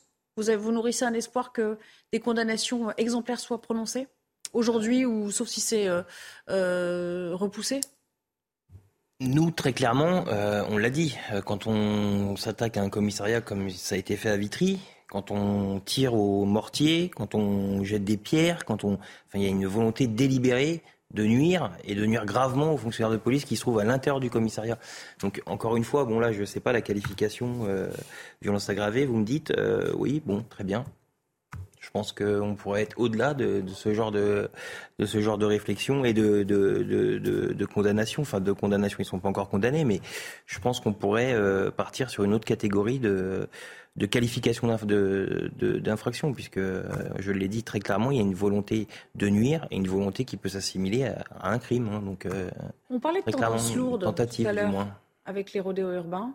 Mais ça aussi, c'en est une. C'est-à-dire les attaques de commissariat, quand même, euh, mhm. elles se reproduisent. Euh, j'ai l'impression qu'on en parle tous les mois, si ce n'est toutes les semaines, avec des commissariats qui ont été visés à plusieurs reprises, je crois, dans, en Seine-Saint-Denis. Bon, après, ça, ça tient peut-être à leur, euh, comment dire, à leur localisation euh, le remplacement géographique, mais quand même, enfin, je veux dire, euh, on, est dans quel monde quand, euh, quand on a l'impression que c'est un western en fait Vous vous souvenez les, films de western dans Main Street C'est pas faux l'idée du western. Il y a le saloon et tout le monde converge dessus. Mais, mais vous avez pas tort, hein, l'idée, parce que d'abord dans le western, il y a l'idée toujours du, du territoire. Et, là, on est vraiment dans des problématiques de territoire avec la police qui est considérée comme un, un être étranger ou un mm. corps étranger ou voire un gang rival. Mm. Et, et, donc, ce qui se passe, c'est quand les, les commissariats sont dans euh, dans, le, les, dans, dans, le périmètre urbain. Je pense à celui de Champigny qui est régulièrement attaqué, enfin qui se trouve au, milieu du quartier. Et donc euh, euh, il y a il y a volonté et on a vu même dans certains cas l'idée de le, le, le, but ultime, c'est d'arriver à tuer un policier. Mmh. Ça a été dit, on les a entendus. Enfin il y a eu des, des comment des échanges entre eux. On prend les taux et on tire à Voilà. Donc on considère que la, la police n'a plus son, son rôle ni sa place dans ces quartiers et donc on va prendre tout ce qui est à disposition pour essayer justement euh, de chasser la police, ou en tout cas la police devient euh, une victime. C'est quand même terrible. Il y a un côté, vous êtes retranché en fait dans vos locaux en attendant les renforts. C'est un peu ça le scénario. Ça, je vous disais, hein, donc euh, nous, enfin voilà, on s'étonne toujours un petit peu de, de, de ces qualifications de, qui sont retenues, qualifications pénales, violence aggravée. Bon, très bien, violence aggravée. Euh, moi, je pense que ça mérite bien plus. Euh, derrière, on le voit, vous le dites, ça se multiplie. On a eu donc des guet-apens à Sevran encore le week-end dernier, des guet-apens qui se répètent depuis le début du mois d'août. On était au quatrième guet-apens sur le commissariat de Sevran. voilà, c'est et, et, les collègues nous le disent, hein, ce que Régis Le Sommier vient de préciser. C'est pas, c'est pas un sentiment Ils voyaient mmh. bien que la détermination des gens à qui ils ont affaire en face d'eux, euh, quand ils subissent ce genre de guet-apens, en gros, ils le ressentent. On en veut un, quoi. On veut Ils s'arrêtent que si on les on veut se arrête, quoi, ces gens-là. Très clairement. Ils vont Donc, pas euh, s'arrêter d'eux-mêmes en disant bon, bah, a- allez, on a fait notre petit coup d'éclat. Il y a ils 20 sont ans, c'était sacrifice de poulet, c'était dans les, dans les clips de rap. hein. Aujourd'hui, c'est c'est la réalité. quoi. Jean Garrigue, pour un dernier mot. Non, mais la métaphore du western, elle est, on, on- on a vu comme ça des, des, des, des, des, des- des- comment dirais-je, des prisons comme ça, assiégées comme ça dans des films. Ben, c'est exactement ce qui se passe. C'est une reconquête territoriale, ou plutôt une, une, une, une volonté d'exclure là, justement, où on est en train d'essayer de faire de la conquête républicaine, des quartiers de conquête républicaine. Donc, ils veulent exclure l'État, ils veulent exclure la République de, de ces quartiers, en réalité. Euh, et c'est pourquoi euh, je pense que là, il y a une dimension symbolique dans le, le jugement qui va être fait, mais ils se rendent, enfin, je veux dire que la justice doit se rendre compte que, que, que là, euh, c'est toute la France qui, qui observe, notamment la France des délinquants, quoi, de, de, de ces C'est envoyer un signal dans un sens Ah bah, ou si dans, un- ou dans l'autre. un- Dans un, un sens ou dans l'autre. Exactement, en un fait. signal ou un autre. Ouais. Et, et plus, plus on sera laxiste dans, dans les, les jugements qui seront pris, et plus il y aura de- des- des cas de ce type. Merci, merci beaucoup. Vous entendez ce petit générique qui retentit. Ça veut dire que c'est la moitié de l'émission à peu près. Certains partent, d'autres restent, à l'image de Régis Le Sommier qui va rester jusqu'au bout de l'émission. Merci beaucoup Jean Garrigue, merci Mickaël euh, Dequin. Euh, dans un instant, j'accueille deux nouveaux invités pour la suite de Punchline. À tout à l'heure. Punchline de retour avec vous. La deuxième partie du débat, c'est dans quelques instants, juste après le Flash Info présenté par Mathieu Devez. Rebonjour Mathieu. Rebonjour Nelly, bonjour à tous. Au moins 5 morts en Corse après de violentes intempéries ce matin. L'île a été touchée par des rafales jusqu'à 224 km heure. Les secours en mer sont intervenus plus de 100 fois depuis le début de la tempête. La première ministre Elisabeth Borne annonce l'ouverture d'une cellule interministérielle de crise. La Corse est à nouveau placée en vigilance orange aux orages à partir de 21h. Et le ministre de l'Intérieur, Gérald Darmanin, est arrivé sur l'île tout à l'heure. La prime de rentrée pour les plus précaires sera versée à partir du 15 septembre. Cette aide de 100 euros plus 50 euros par enfant à charge sera distribuée à plus de 10 millions de Français. Sont concernés les bénéficiaires des minima sociaux ou encore les étudiants boursiers.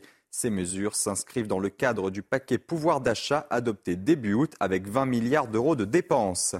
Le témoignage choc d'une plaignante au procès de Benjamin Mendy, le footballeur français comparé en Angleterre pour huit viols, une tentative de viol et une agression sexuelle contre sept femmes. Une victime présumée affirme que Benjamin Mendy a essayé d'obtenir son silence après l'avoir violé à trois reprises. Le footballeur l'aurait attiré dans une chambre de son domicile et aurait subtilisé son téléphone portable. Il risque la prison à perpétuité. Merci beaucoup, cher Mathieu, et à tout à l'heure, donc euh, dans, dans 30 minutes environ, pour un nouveau point, notamment sur ce qui se passe en Corse. Et on aura sans doute d'ici là la réaction de, de Gérald Darmanin, dont vous rappeliez à l'instant qu'il est arrivé sur place. Régis Le Sommier, toujours euh, là, grand reporter. Merci d'être resté en notre compagnie. À vos côtés, Paul Sugy, qui est arrivé. Bonjour, vous êtes journaliste au Figaro.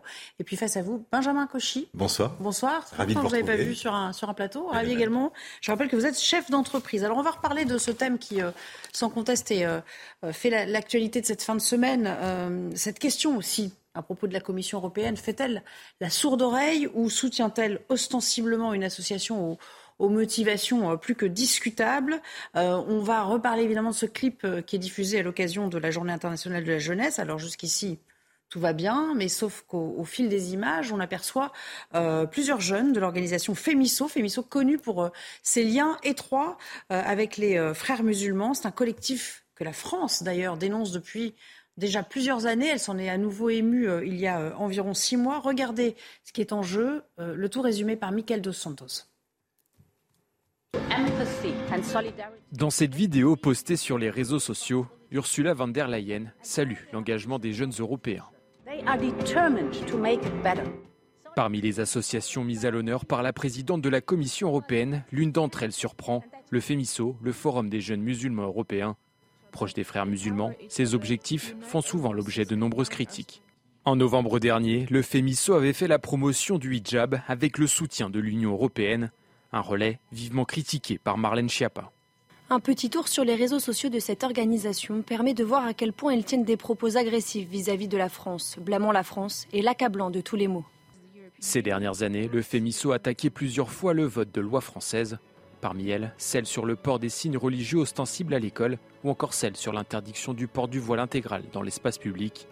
Des critiques qui n'ont pas empêché l'Union européenne de la financer.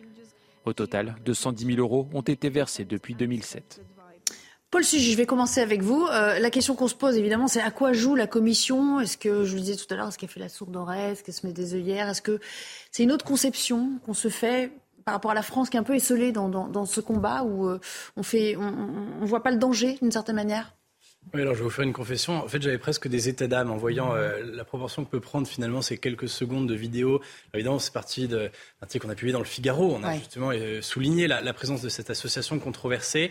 Et en fait, en y réfléchissant, je euh, crois vraiment, il y a matière à redire là-dessus parce que d'une part, ce qui me frappe en fait en regardant ce clip, on n'en aurait jamais parlé s'il n'y avait pas eu ce, sujet, c'est au fond euh, le vide intersidéral du message qui est dispensé. Alors pardon pour euh, euh, Madame von der Leyen, mais enfin les quelques mots qu'elle a à l'intention de la jeunesse sont, si vous me le permettez, d'une platitude un peu râlé crête, quoi. Voilà. Et, et, on parle de solidarité. Bon, très bien, la solidarité européenne, grande valeur, très bien. Et, et je me dis, mais la seule association, parce que après on parle plus d'écologie, de l'aspect climatique. On voit des jeunes qui ramassent des déchets, semble-t-il, sur une plage ou en tous les cas dans un lieu naturel etc. Et on comprend peut-être un peu mieux le message. Mais pour la solidarité, la seule association qui vient illustrer euh, finalement ce message, euh, ce sont les jeunes du FEMISO, euh, au sujet desquels on a tant à redire sur effectivement l'instrumentalisation qui fonde cette solidarité européenne extrêmement creuse pour, au fond, imposer un mode de vie qui peut nous paraître, pour un certain nombre de raisons, me semble-t-il, valable, au fond, contraire à une certaine forme justement de solidarité, voire de civilité que nous cultivons en, Europe. On aurait pu mettre tellement d'autres choses. On aurait pu mettre des jeunes engagés en service civique ici ou là. On a parlé par exemple beaucoup des pompiers cet été. Que n'a-t-on vu des jeunes engagés dans les forces de Donc il y a une volonté manifeste pour vous? De les mettre en, exergue Il y a évidemment une volonté manifeste de les mettre en exergue, ça, ça ne fait aucun doute, mais surtout, je crois que l'exemple est piteux, si vous voulez. En plus d'être navrant au plan idéologique, je crois que vraiment, ça en dit long sur le peu de choses que l'Europe a à, dire aux jeunes. En plus de l'aspect particulier, qui est évidemment euh, la promotion d'une association qui considère que euh, bannir le voile de l'espace, le voile intégral de l'espace public, c'est au fond une forme d'islamophobie ou de racisme d'État. Là, il y a évidemment beaucoup de choses à dire, et c'est normal. Ce serait bien d'ailleurs qu'on entende de nouveau le gouvernement français monter au créneau.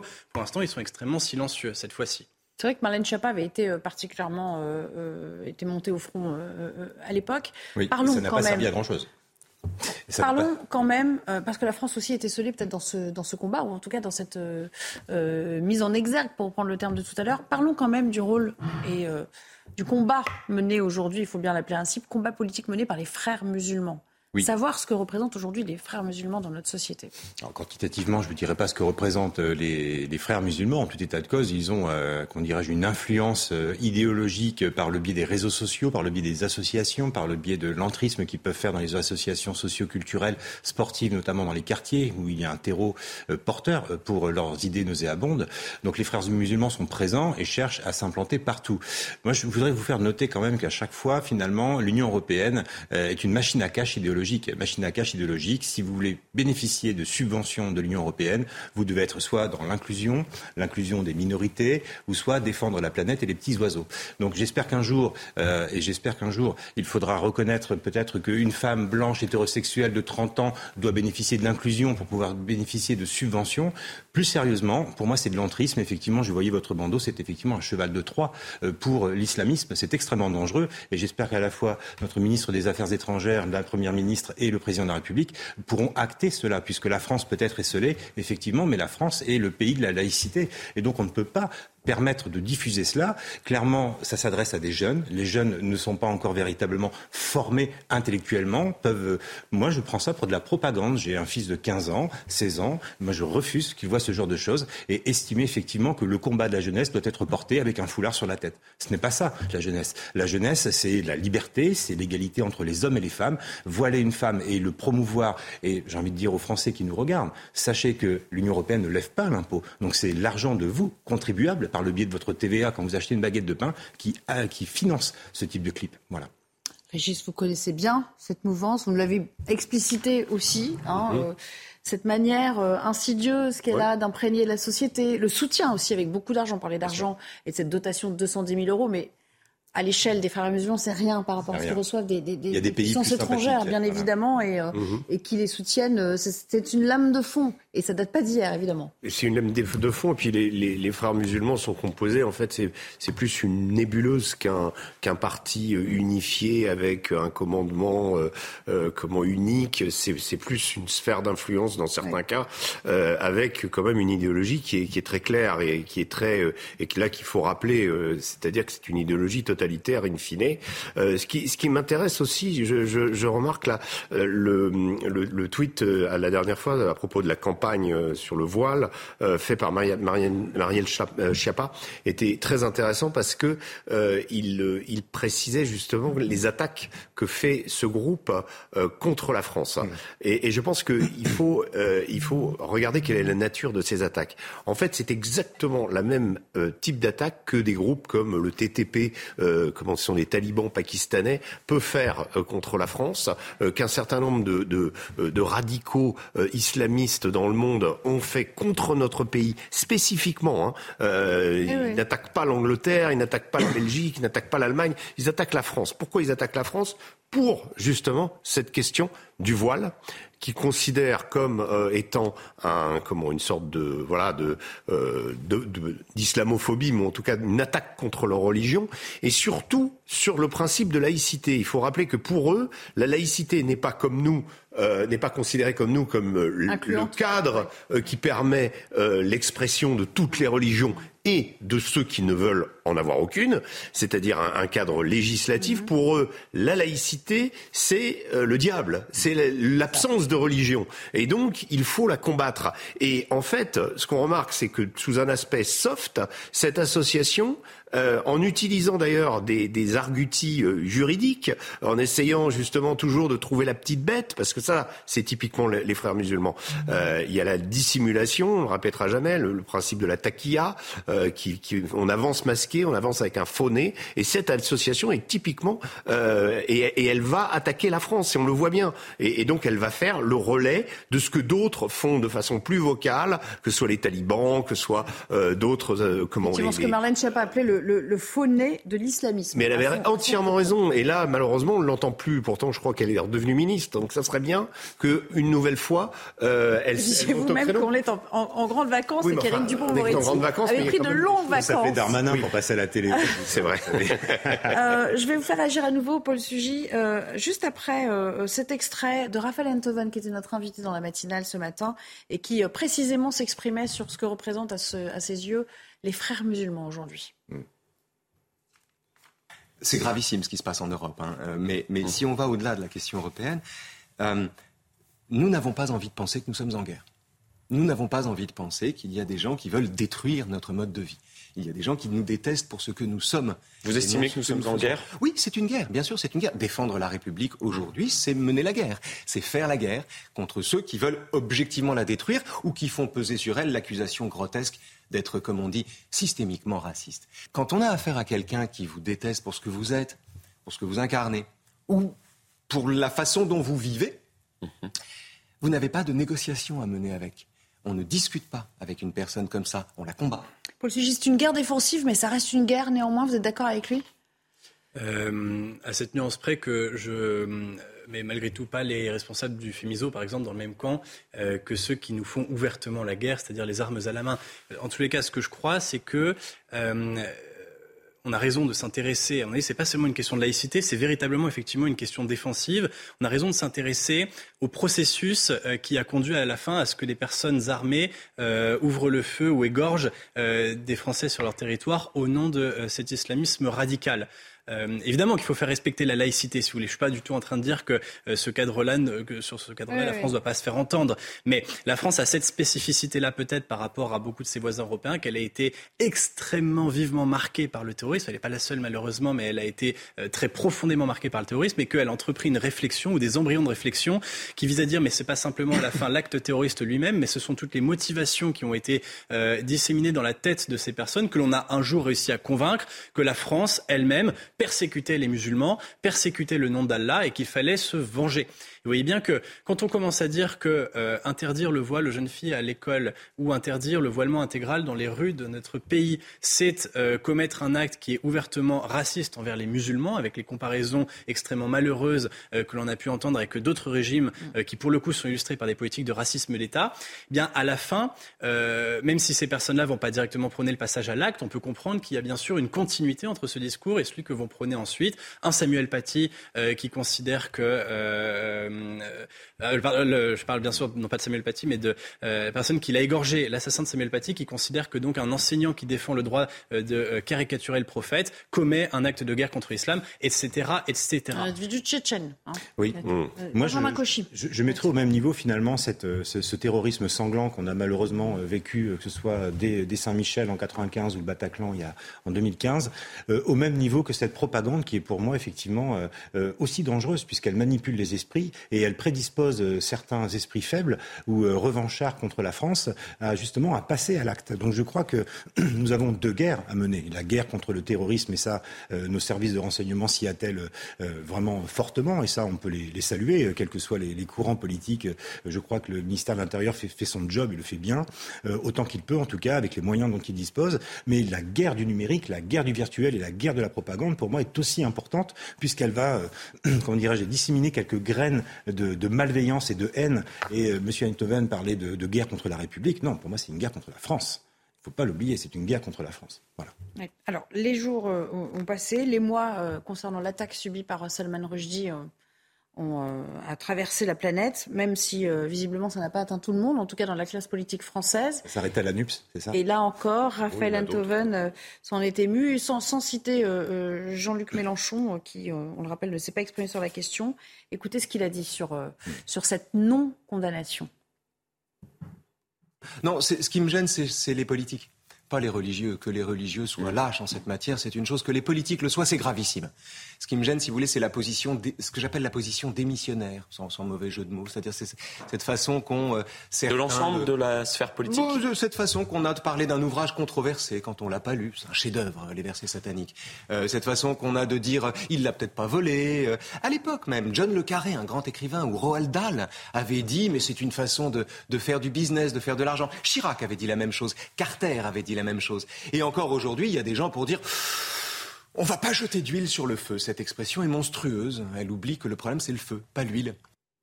Pourquoi tant de pudeur, Régis Le Sommier? Euh, La peur de, froisser ou tout simplement un, un électoralisme euh, patent, un clientélisme Alors, euh, oui, euh, assumé, on va dire Très, très certainement, il est évident que quand on analyse l'ensemble des tweets qui ont été faits euh, par la NUPS cet été ou euh, sur la rade du Veldiv, on nommait le, le terme juif. euh, enfin, il y a toute une manière de dire les choses sans Ouais. les dire. Donc, on va parler de barbarie, euh, Obscurantisme bar- de- de- religieux. pour ne pas avoir à prononcer le mot islam. Enfin, là, là, on est habitué quand même à, à, à, à se, comment, à, voir que euh, oui, euh, la NUPS aujourd'hui euh, vise un certain, une certaine population qui l'a élu, qui l'a porté à l'hémicycle. Je dis pas qu'il y ait que les banlieues qui ont voté pour la NUPS. hein. Il y a aussi d'autres euh, euh, secteurs de la France, mais en tout état de cause, il y a une volonté de ne pas froisser, et je pense que c'est ce qui euh, motive aujourd'hui euh, Jean-Luc Mélenchon à ne pas répondre. Sur la question de, de Rushdie, ce qui est intéressant dans ce que dit Raphaël Enthoven, c'est que en effet, moi je pense que ce qui est terrible, c'est qu'on s'est habitué sans pratiquement sans, sans jamais avoir lu euh, les versets sataniques ou un, petit nombre d'entre nous seulement, euh, à ce que ce soit un livre controversé. Je pense qu'il y a des journalistes qui pensent très, très, très honnêtement que c'est un livre controversé parce que comme il a donné lieu à cette fatwa de Khomeini, on s'est habitué à se dire finalement Rushdie, bah oui, euh, il n'y a pas de, y a pas de fumée sans feu, il doit y avoir un truc à la base. Et en fait, en réalité, il faut revenir à ce que disait Rushdie à l'époque. Au moment où Rushdie reçoit la fatwa, le, je vous rappelle, le livre paraît en 1988 et la fatwa émise par l'ayatollah Khomeini, c'est un an plus tard. Et qu'est-ce qu'il dit? Il ne comprend pas pourquoi il est le- l'objet de cette fatwa. Il dit je suis musulman mais je suis même pas chiite. Euh, L'ayatollah Khomeini donc qui représente le monde chiite, lui il me dit je suis sunnite, je viens d'une famille indienne euh, qui n'est pas, pas, pratique- pas particulièrement religieux. Euh, Moi-même euh, dans, dans le livre bah il y a, il y a rien de véritablement transgressif si ce n'est peut-être le titre. Euh, et Oui, J'allais dire tout le monde s'est peut-être focalisé sur le oui, titre. et on s'est imaginé L'utilisation du terme titre, satanique. Forcément, il y avait un moment où il insultait Allah. Euh, donc euh, voilà. Et, et je pense que bon, les, les- les extrémistes, eux, pour eux, il n'y a pas de doute. Mais pour nous aussi, quelque part, et quand ils citent John Le Carré ou des gens, je pense que ils ont ils ont pas lu le livre et puis ils se sont dit, ben oui, euh, il a essayé de se faire euh, du business, il a essayé de, ça, ça lui donne un écho, etc. Et, et- et on ne comprend absolument pas l'enfer qui a Ouais. été la vie de cet homme euh, depuis jusqu'à se prendre des coups de couteau dans un, je rappelle, dans un débat qui allait commencer, qui était sur la liberté d'expression. Il y a eu un- un sort- une sorte de fantasme qui a traversé le, le- le temps au point de passer complètement à côté du propos de ce livre. Vous êtes d'accord euh, avec ça? Avec cette analyse-là? Oui, mais enfin, on peut faire à peu près le même procès, si vous voulez, chaque fois que l'on parlera d'un acte commis par le, la barbarie islamiste. C'est-à-dire que généralement, ce sont rarement les plus grands intellectuels du monde musulman qui, à la fin, tiennent le couteau, si vous voulez. en plus de ça. mais là, vous parlez des réactions. En fait, oui, là, on pas des, des, musulmans, pas des. Là, je parle des réactions. Alors sur en les fait, réactions, oui, oui. on, a voulu lui prêter, hein. on a voulu lui prêter en fait des, des comment dire, un, une volonté subversive à ce bouquin là où il y avait au fond pas grand chose, quoi. Oui, oui. Alors effectivement, c'est le commentaire médiatique qui s'est installé à partir du moment où on a compris que, étant menacé de mort, euh, on ne pouvait pas se désolidariser complètement du personnage, mais que malgré tout, il restait prudent de prendre ses distances avec lui. Euh, sinon, on risquerait de passer Oui. effectivement pour un soutien, Un soutien. de la thèse euh, selon laquelle, eh bien, euh, toute critique euh, d'une religion est légitime, y compris lorsqu'elle peut euh, se risquer à devenir blessante. Et c'est précisément de cette thèse dont essaye de se démarquer euh, la France insoumise. Moi, je, je me refuse à juger les politiques sur leurs omissions, mais regardons plutôt leurs actions. Et il y a Oui. suffisamment d'exemples au sein de la France insoumise pour voir qu'il y a quasiment une volonté d'intimidation au sujet de la question musulmane. Moi, je me souviens m'être entretenu sur, entretenu sur ce même plateau avec David Guiraud au moment où on débattait à l'époque de l'islamisation des quartiers de Roubaix et qui nous expliquait, mais vraiment, à des journalistes qui nous disaient le plus sincèrement du monde, n'y allez pas, n'y allez plus, parce que vous allez voir, ça va devenir dangereux pour vous. Là, ce que vous montrez, on n'a pas envie de l'entendre là-bas. Vous voyez Donc là, il y a une forme, à mon avis, beaucoup plus euh, directe, et euh, je parle de David Guiraud, sur lui, ça aurait pu être euh, beaucoup d'autres cadres de la France insoumise, beaucoup plus direct d'intimidation euh, dès lors que euh, on veut aborder les questions qui fassent au sujet, au sujet de l'islam.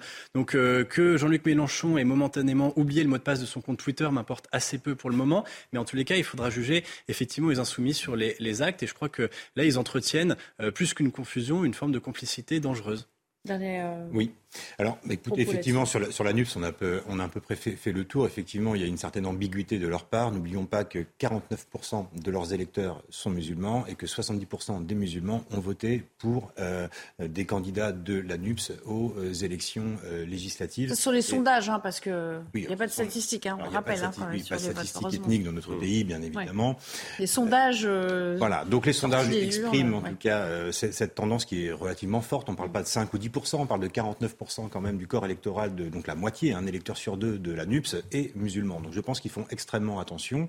Et malgré les dires de Alexis Corbière la semaine dernière en disant que la gauche et l'islamisme ne faisaient pas euh, voyage commun, moi je leur rappelle quand même à leur bon souvenir qu'ils se sont promenés dans la rue avec le CCIF, euh, association qui était dissoute pour euh, ces propos outrageux. Je mettrai comme une deuxième ambiguïté, si vous le permettez, euh, en termes de, de propos et de réaction à Salman Rougi, c'est celui d'Emmanuel Macron quand même, qui parle d'obscurantisme. Et là, Oui, on on peut, et là, on peut mettre un petit peu- propre à. on peut mettre à- un focus quand même et rappeler qu'actuellement euh, les États-Unis est, euh, est en train de, les États-Unis sont en train de négocier avec l'Iran euh, une levée de l'embargo sur le nucléaire et notamment pour récupérer le pétrole, pour faire baisser le cours du pétrole.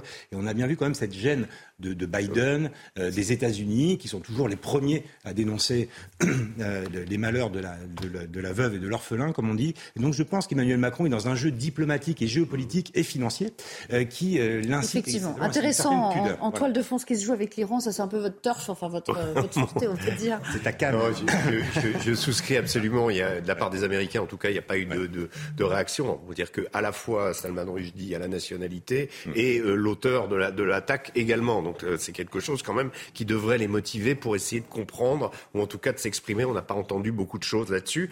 Il y a sans doute effectivement cette négociation sur le GCPOA qui est en train de, de repartir et qui euh, que les Américains aimeraient voir aboutir. La volonté peut-être de ne pas froisser le gouvernement iranien, qui s'est d'ailleurs, faut le rappeler, quand même distancié par rapport à cet auteur en disant que même par rapport à cette fatwa, sans Bien sûr. jamais évidemment la condamner. Mais Ni je l'annuler. voudrais quand même Ni la- ni l'annuler. Bien sûr, mais ça ne s'annule pas.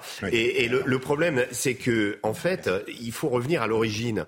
Euh, quand euh, Khomeini en 89 euh, prononce cette fatwa, il le fait. euh, en fait, Khomeini, en revenant euh, de, de, de son exil en France, rappelons-le, hein, c'est quand même nous qui l'avons euh, tranquillement euh, norsé chez nous avant qu'il revienne à Téhéran en triomphal. On, on l'avait euh, certains d'ailleurs euh, confrères que je ne citerai pas le qualifier de grand démocrate à l'époque.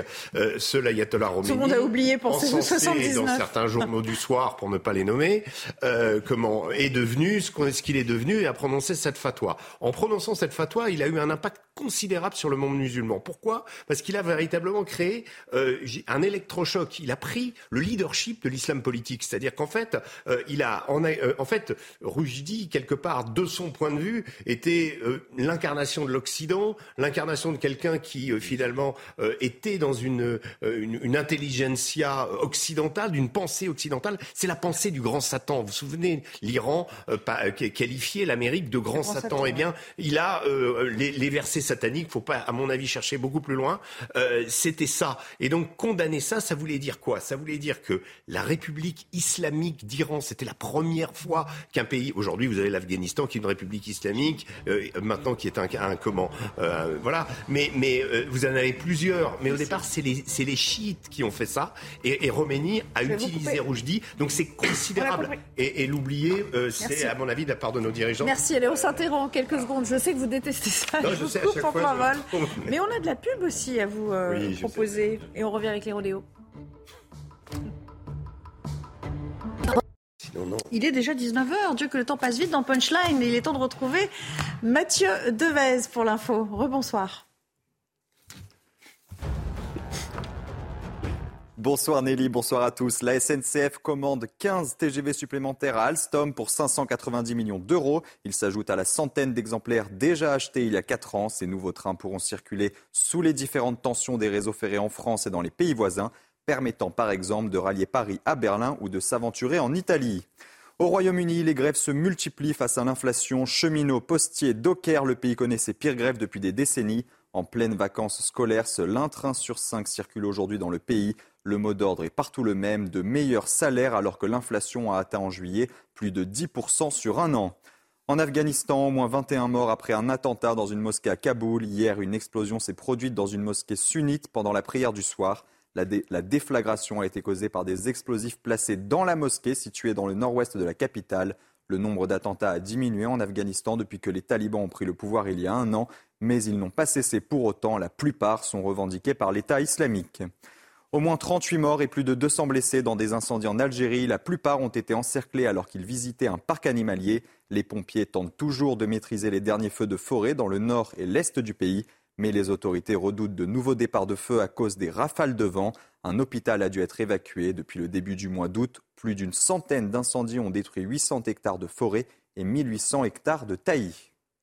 Merci beaucoup Mathieu. On se retrouve dans, une demi-heure environ. On va parler d'un autre phénomène encore plus près de nous. L'été dernier, il déclarait la, guerre au trafic de stupéfiants. Eh bien, euh, cet été, c'est la répression des rodéos urbains qui occupe grandement Gérald Darmanin. Il faut dire que chaque jour, euh, ou presque, on assiste à des euh, infractions.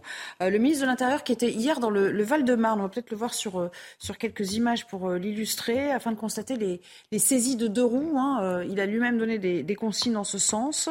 En, en encourageant notamment les forces de l'ordre à, augmenter drastiquement le nombre de, contrôles et de faits. Les interpellations ont, plus que euh, euh, triplé depuis euh, quelques semaines. Le tout résumé par Geoffrey Defebvre et on en parle ensemble. En déplacement hier à Créteil, Gérald Darmanin a passé en revue des motos saisies lors de contrôles. Occasion pour le ministre de l'Intérieur d'annoncer des chiffres clés dans la lutte contre les rodéos urbains. En 2021, on été à 9800 contrôles dans l'année, avec déjà des, j'ai doté les chiffres, 1345 interpellations pour des gens qui étaient responsables de rodéo. Et déjà cette année, alors que nous sommes euh, au, moitié de l'année 2022, on est à 16 000 opérations et nous avons déjà 2200 interpellés et 1800 euh, engins euh, saisis. Sur tout le territoire, le ministre a annoncé trois opérations de contrôle par jour dans chaque commissariat. Pour l'île de France, le préfet de police Laurent Nouniès a précisé le dispositif. 79 circonscriptions sur toute cette zone de compétence. Donc ça veut dire que nous ferons, nous réaliserons au moins 240 euh, opérations tous les jours. Début août, une enfant de 7 ans avait été grièvement blessée lors d'un rodéo urbain à Pontoise. Mardi dernier, un jeune homme de 19 ans est décédé à Marseille après avoir perdu le contrôle de sa moto lors d'un rodéo. Je suis toujours en compagnie de Régis Le Sommier, Paul Sugy et Benjamin Cauchy pour commenter euh, cette euh, actualité. Benjamin Cauchy, je vais commencer avec vous. On sait que des peines lourdes sont encourues. encore faut-il qu'elles soient prononcées, c'est toujours le problème. Mais la population aujourd'hui, elle est unanime hein, dans sa condamnation de ces, de ces faits, voire même de ces provocations, comme le disait un, un policier qu'on a invité tout à l'heure. Donc ces peines, elles devraient être en, en adéquation à ce que veulent, avec ce que veulent les Français aujourd'hui Alors si, si le code pénal s'adaptait de façon immédiate à la volonté des Français, il y a un imam qui serait déjà rentré dans son pays. Je ferme, je ferme la, la, la, parenthèse. Ce que je veux dire par là, c'est qu'effectivement, euh, les, les, gens qui vivent dans ces quartiers, notamment où se, se, déroulent les rodéos, sont avant tout des victimes euh, de ces rodéos et 99% des, de, de, la population de ces quartiers euh, est excédée mmh. par, par, les rodéos. Et lorsqu'une maman porte plainte contre l'État, comme on a pu le lire ou l'entendre hier, on comprend effectivement qu'il y a l'opinion publique derrière cette volonté de, mettre à mal ces rodéos. Donc le ministre de l'Intérieur fait le job autant que possible. Moi, j'attends que notre ami et notre ministre, M. Dupont-Moretti, sorte d'un silence. plainte de la sorte, maman de la petite fille. Absolument, sorte d'un silence absolument assourdissant. Donc euh, peut-être que M. Mélenchon a perdu son code Twitter, mais je crois que euh, M. Dupont-Moretti doit être sur une zone blanche, euh, donc il ne doit pas être au courant de l'actualité. Si je dois être plus sérieux que ça, nous attendons effectivement que des, des, sanctions fortes et symboliques, c'est peut-être ça que vous parliez, effectivement, il faut qu'il y ait des symboles. Lorsqu'il y a une attente de la part de l'opinion publique, il faut qu'il y ait des symboles et que le, que le jugement soit, soit strict, ou en tout cas suffisamment dissuasif pour empêcher les autres d'y aller.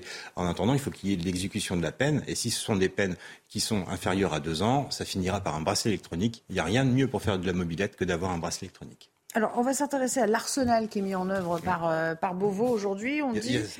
2200 personnes interpellées, 1800 scooters et motos euh, saisis.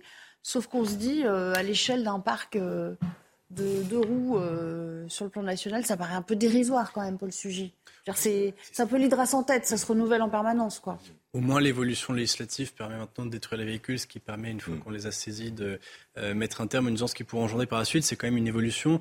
Je, je crois qu'on est vraiment dans le temps d'action de la police, c'est-à-dire que euh, le cadre euh, pénal a été fixé, je mmh. crois, avec globalement une ambition assez ferme il y a quelque temps déjà. le problème, c'est que maintenant, il faut traduire en justice toutes les personnes dont on parle. on a aussi fait évoluer le cadre, c'est-à-dire que la perception du rodéo qu'a la population, ça devient en fait répréhensible à partir du moment où il y a une nuisance. La nuisance, c'est pas seulement la mise en danger volontaire de la vie d'autrui, même si c'est évidemment mmh. déjà extrêmement grave, mais c'est aussi simplement le fait de commettre euh, des nuisances sonores extrêmement importantes dans des quartiers, le fait de commencer à lever la roue et donc de potentiellement perturber la circulation, euh, et bien déjà là, euh, les individus qui seront pris sur le fait en flagrant délit, eh bien pourront être inculpés. Je crois que c'est une euh, belle avancée. Maintenant, il n'y a plus qu'à souhaiter qu'effectivement les, euh, la systématisation des contrôles soit fructueuse. Je note oui. que par ailleurs, vous parlez de, de symboles à très juste titre, oui. Monsieur Cauchier, et je crois que il y avait deux façons, si vous voulez, d'agir de manière symbolique, c'est-à-dire que soit la répression policière sur le moment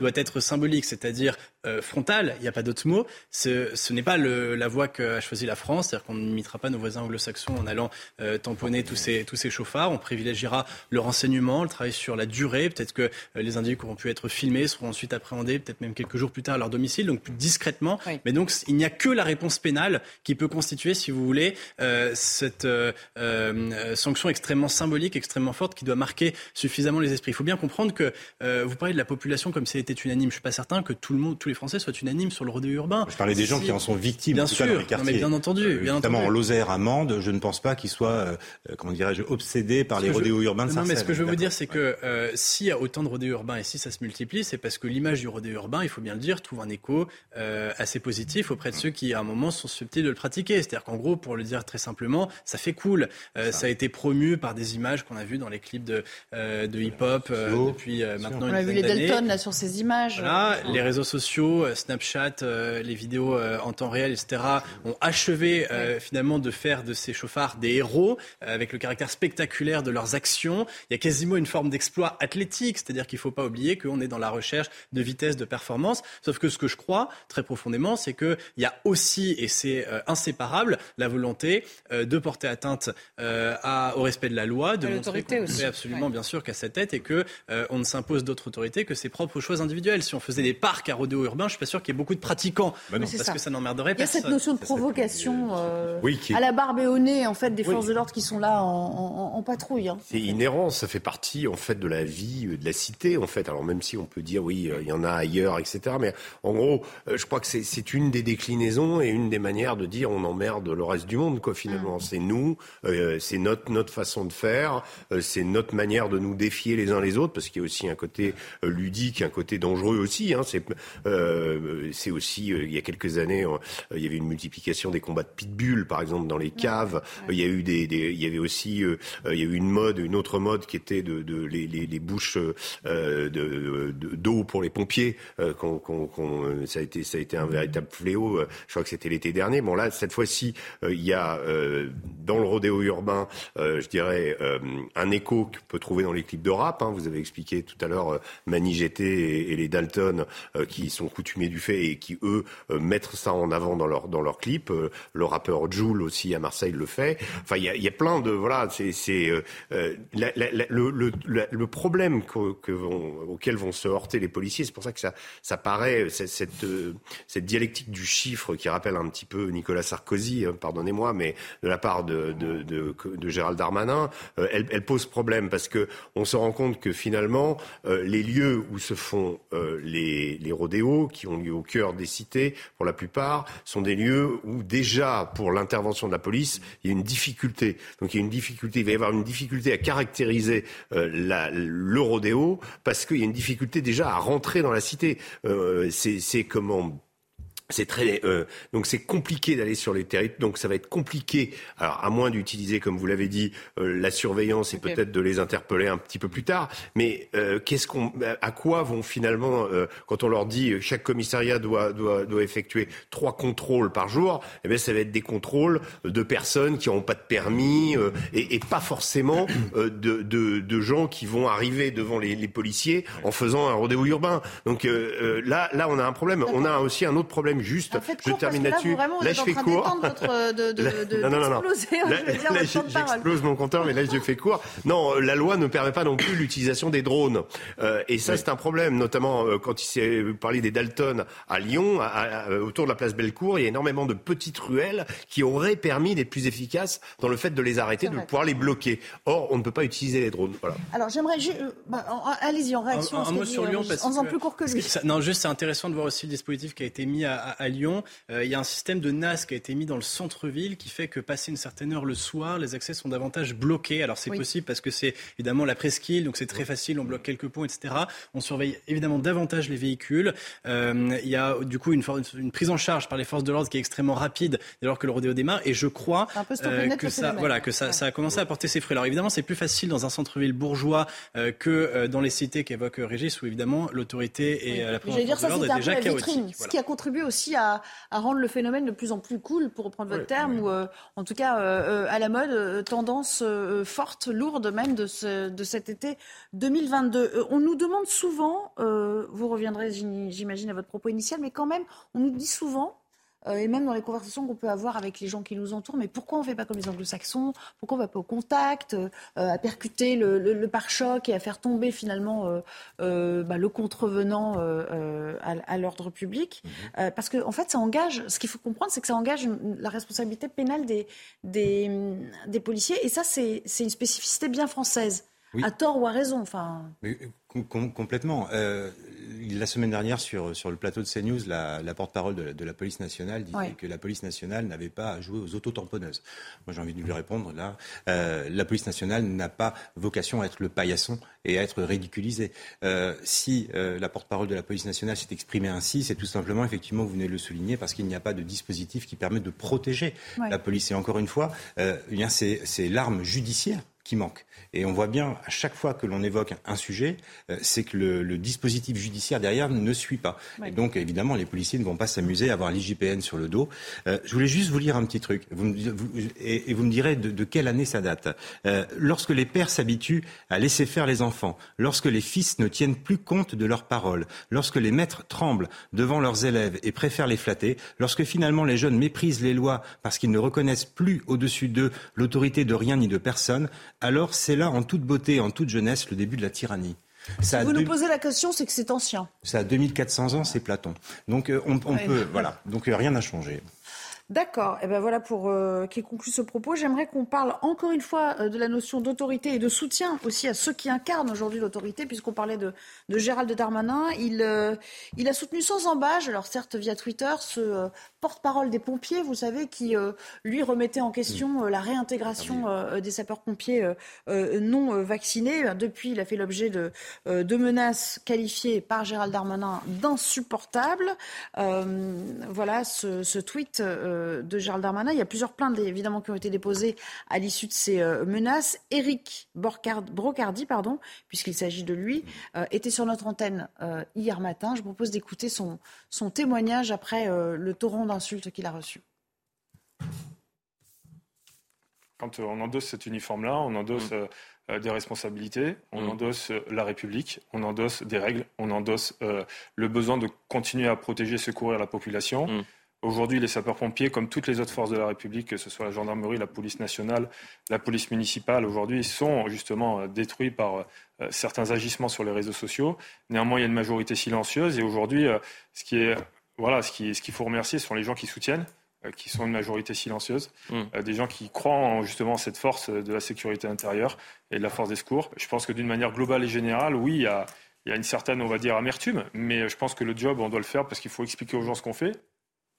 Paul Sugy, euh, être intransigeant euh, avec ce, soutien, quels que soient les propos que cet homme euh, a pu tenir, de toute façon, voilà, porte l'uniforme, il n'a pas été menacé de la sorte.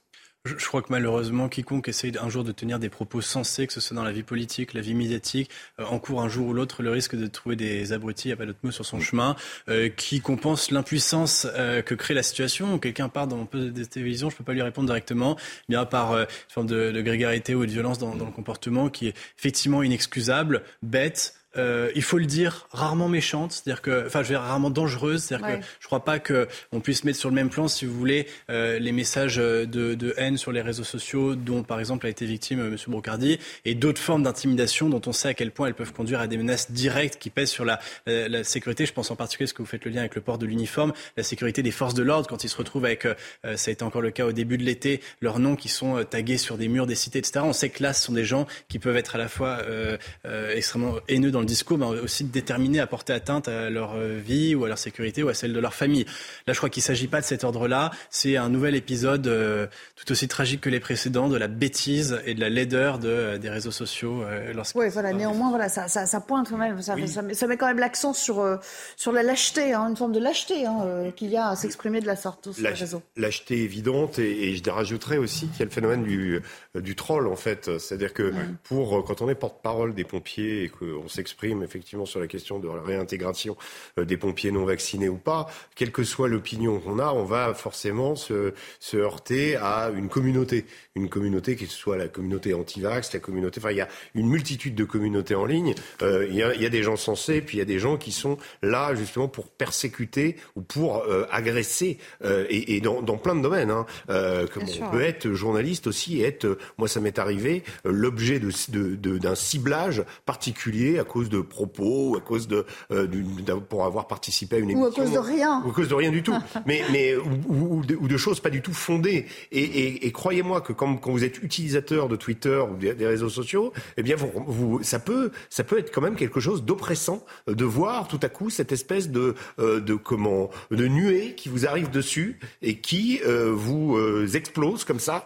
Et, et, ça peut être extrêmement désagréable. Et donc, après, parmi ces gens, il y en a sans doute qui ne 99,9% euh, ça en restera là. Et c'est pas bien grave finalement. Mais il peut y avoir aussi euh, le pourcent ou la personne qui va décider. Et je rappelle une chose c'est que sur la question des caricatures du prophète euh, l'histoire l'affaire de Samuel Paty n'aurait jamais existé si les réseaux sociaux n'avaient pas été là s'il n'y avait pas eu des discussions et s'il n'y avait pas eu ce Tchétchène qui a vu justement ces discussions qui sait qui a décidé d'être le vengeur de Allah qui dont il estimait que le nom avait été souillé par ces caricatures. Et c'est comme ça que ça s'est produit. S'il n'y avait pas eu euh, euh, cette, comment, intermédiaire par les réseaux sociaux, il n'y aurait pas eu. Alors je dis pas évidemment qu'il faut supprimer les réseaux sociaux du tout, mais euh, en tout cas ça peut être dangereux. Ce que je veux dire, c'est là. Et ce qui, ce qui est arrivé à Samuel Paty est une horreur absolue.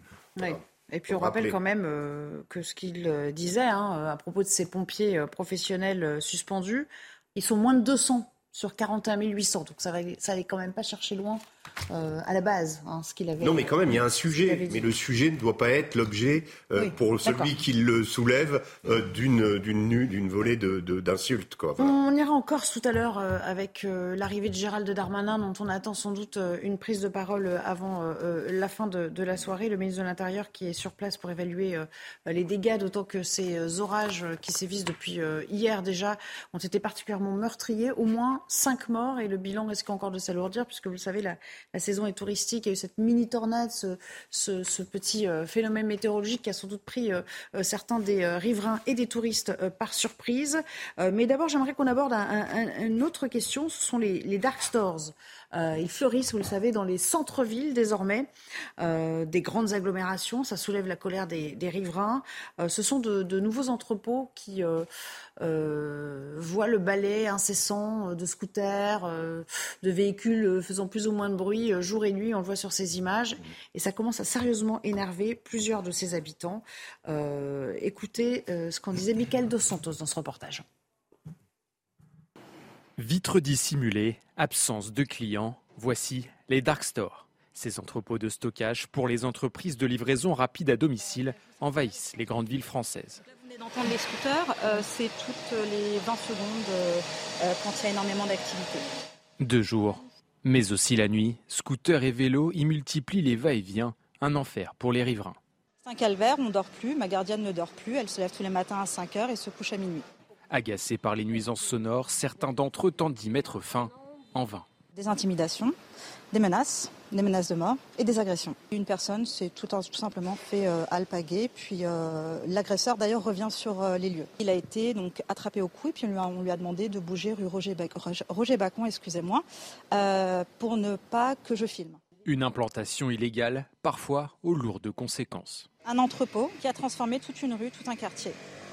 Des propriétaires qui déménagent, des propriétaires qui n'arrivent pas à vendre leur appartement. Non, non, nous ne sommes pas dans des territoires occupés, je ne partirai pas. Selon le gouvernement, ce projet qui pourrait légaliser ces magasins fantômes est en cours d'élaboration. Une concertation avec les collectivités locales et les professionnels se déroule depuis six semaines.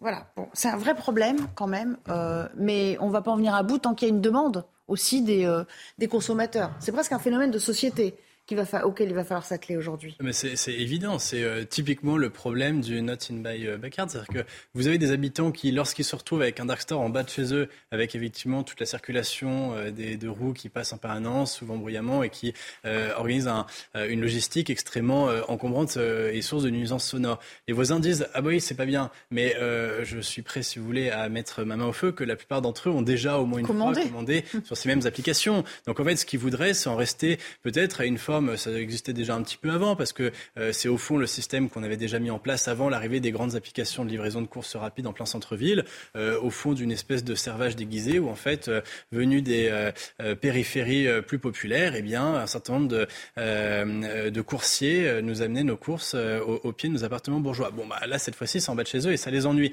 Il faudrait être cohérent. les centres-villes des métropoles dont on parle sont l'un des noyaux durs de l'électorat d'Emmanuel Macron, dont on a entendu parler encore récemment euh, de la politique qu'il a mise en œuvre vis-à-vis notamment des dirigeants d'Uber pour accélérer, euh, non pas simplement laisser faire, mais véritablement accélérer euh, le développement de cette nouvelle économie qu'un de mes collègues au Figaro a appelé l'économie de la flemme. J'aime bien le, j'aime bien le nom, parce que je crois que ça. Ça rappelle l'ubérisation de la société. L'ubérisation. Et, et, et, donc, si vous voulez, que ces personnes-là n'aient pas traduit électoralement leur, leur agacement, interroge. C'est qu'au fond, ils sont effectivement partisans de ce modèle économique dans lequel nous devons rester passifs face aux transformations de la société marchande et euh, voire même essayer de les anticiper pour les accélérer lorsque l'on voit qu'il y a des opportunités d'investissement et de rentabilité. Bon, moi j'aurais souhaité que l'inverse soit possible, c'est-à-dire que j'aurais espéré qu'effectivement, au nom d'arguments qui dépassent le simple cadre de la rentabilité économique, qui, peuvent être, je reprends le mot qu'employait Eric Ciotti dans son courrier euh, au, gouvernement, qui peuvent être par exemple des considérations de convivialité dans nos centres urbains. Euh, je reprends quasiment mot pour mot l'argumentaire que tenait Emmanuel Grégoire là-dessus, qui est très aligné avec les positions aussi des élus locaux propos de, droite, donc Emmanuel Grégoire, effectivement adjoint de Anne Hidalgo, et qui disait pour des raisons tout à fait défendables que ce n'est pas forcément ce que nous souhaitons pour nos centres-villes.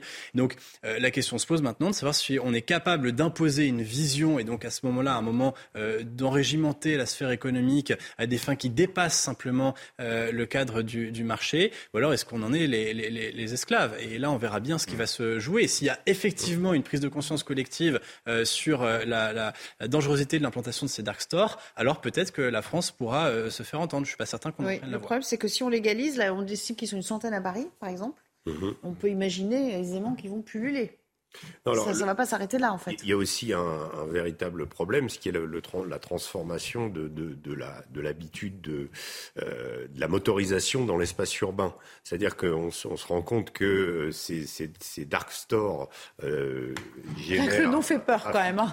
oui, le nom, le nom voilà, parce que ça, on a l'impression qu'il y a personne à hein. l'intérieur. On voit des types passer devant et repartir avec des scooters et revenir. Il y a des vélos aussi, hein, on a vu sur les images mais il y a aussi une, une invasion. Ce qu'on se rend compte, c'est qu'il n'y a pas que ça. Il y a une invasion de trottinettes également.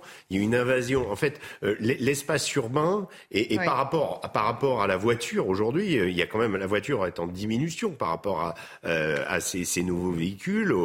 Alors peut-être que c'est un bien, peut-être que, mais tout ça me paraît se développer et, et je suis pas contre moi le, le je suis pas je suis pas obstinément contre la livraison à domicile. Je trouve ça a des avantages, etc.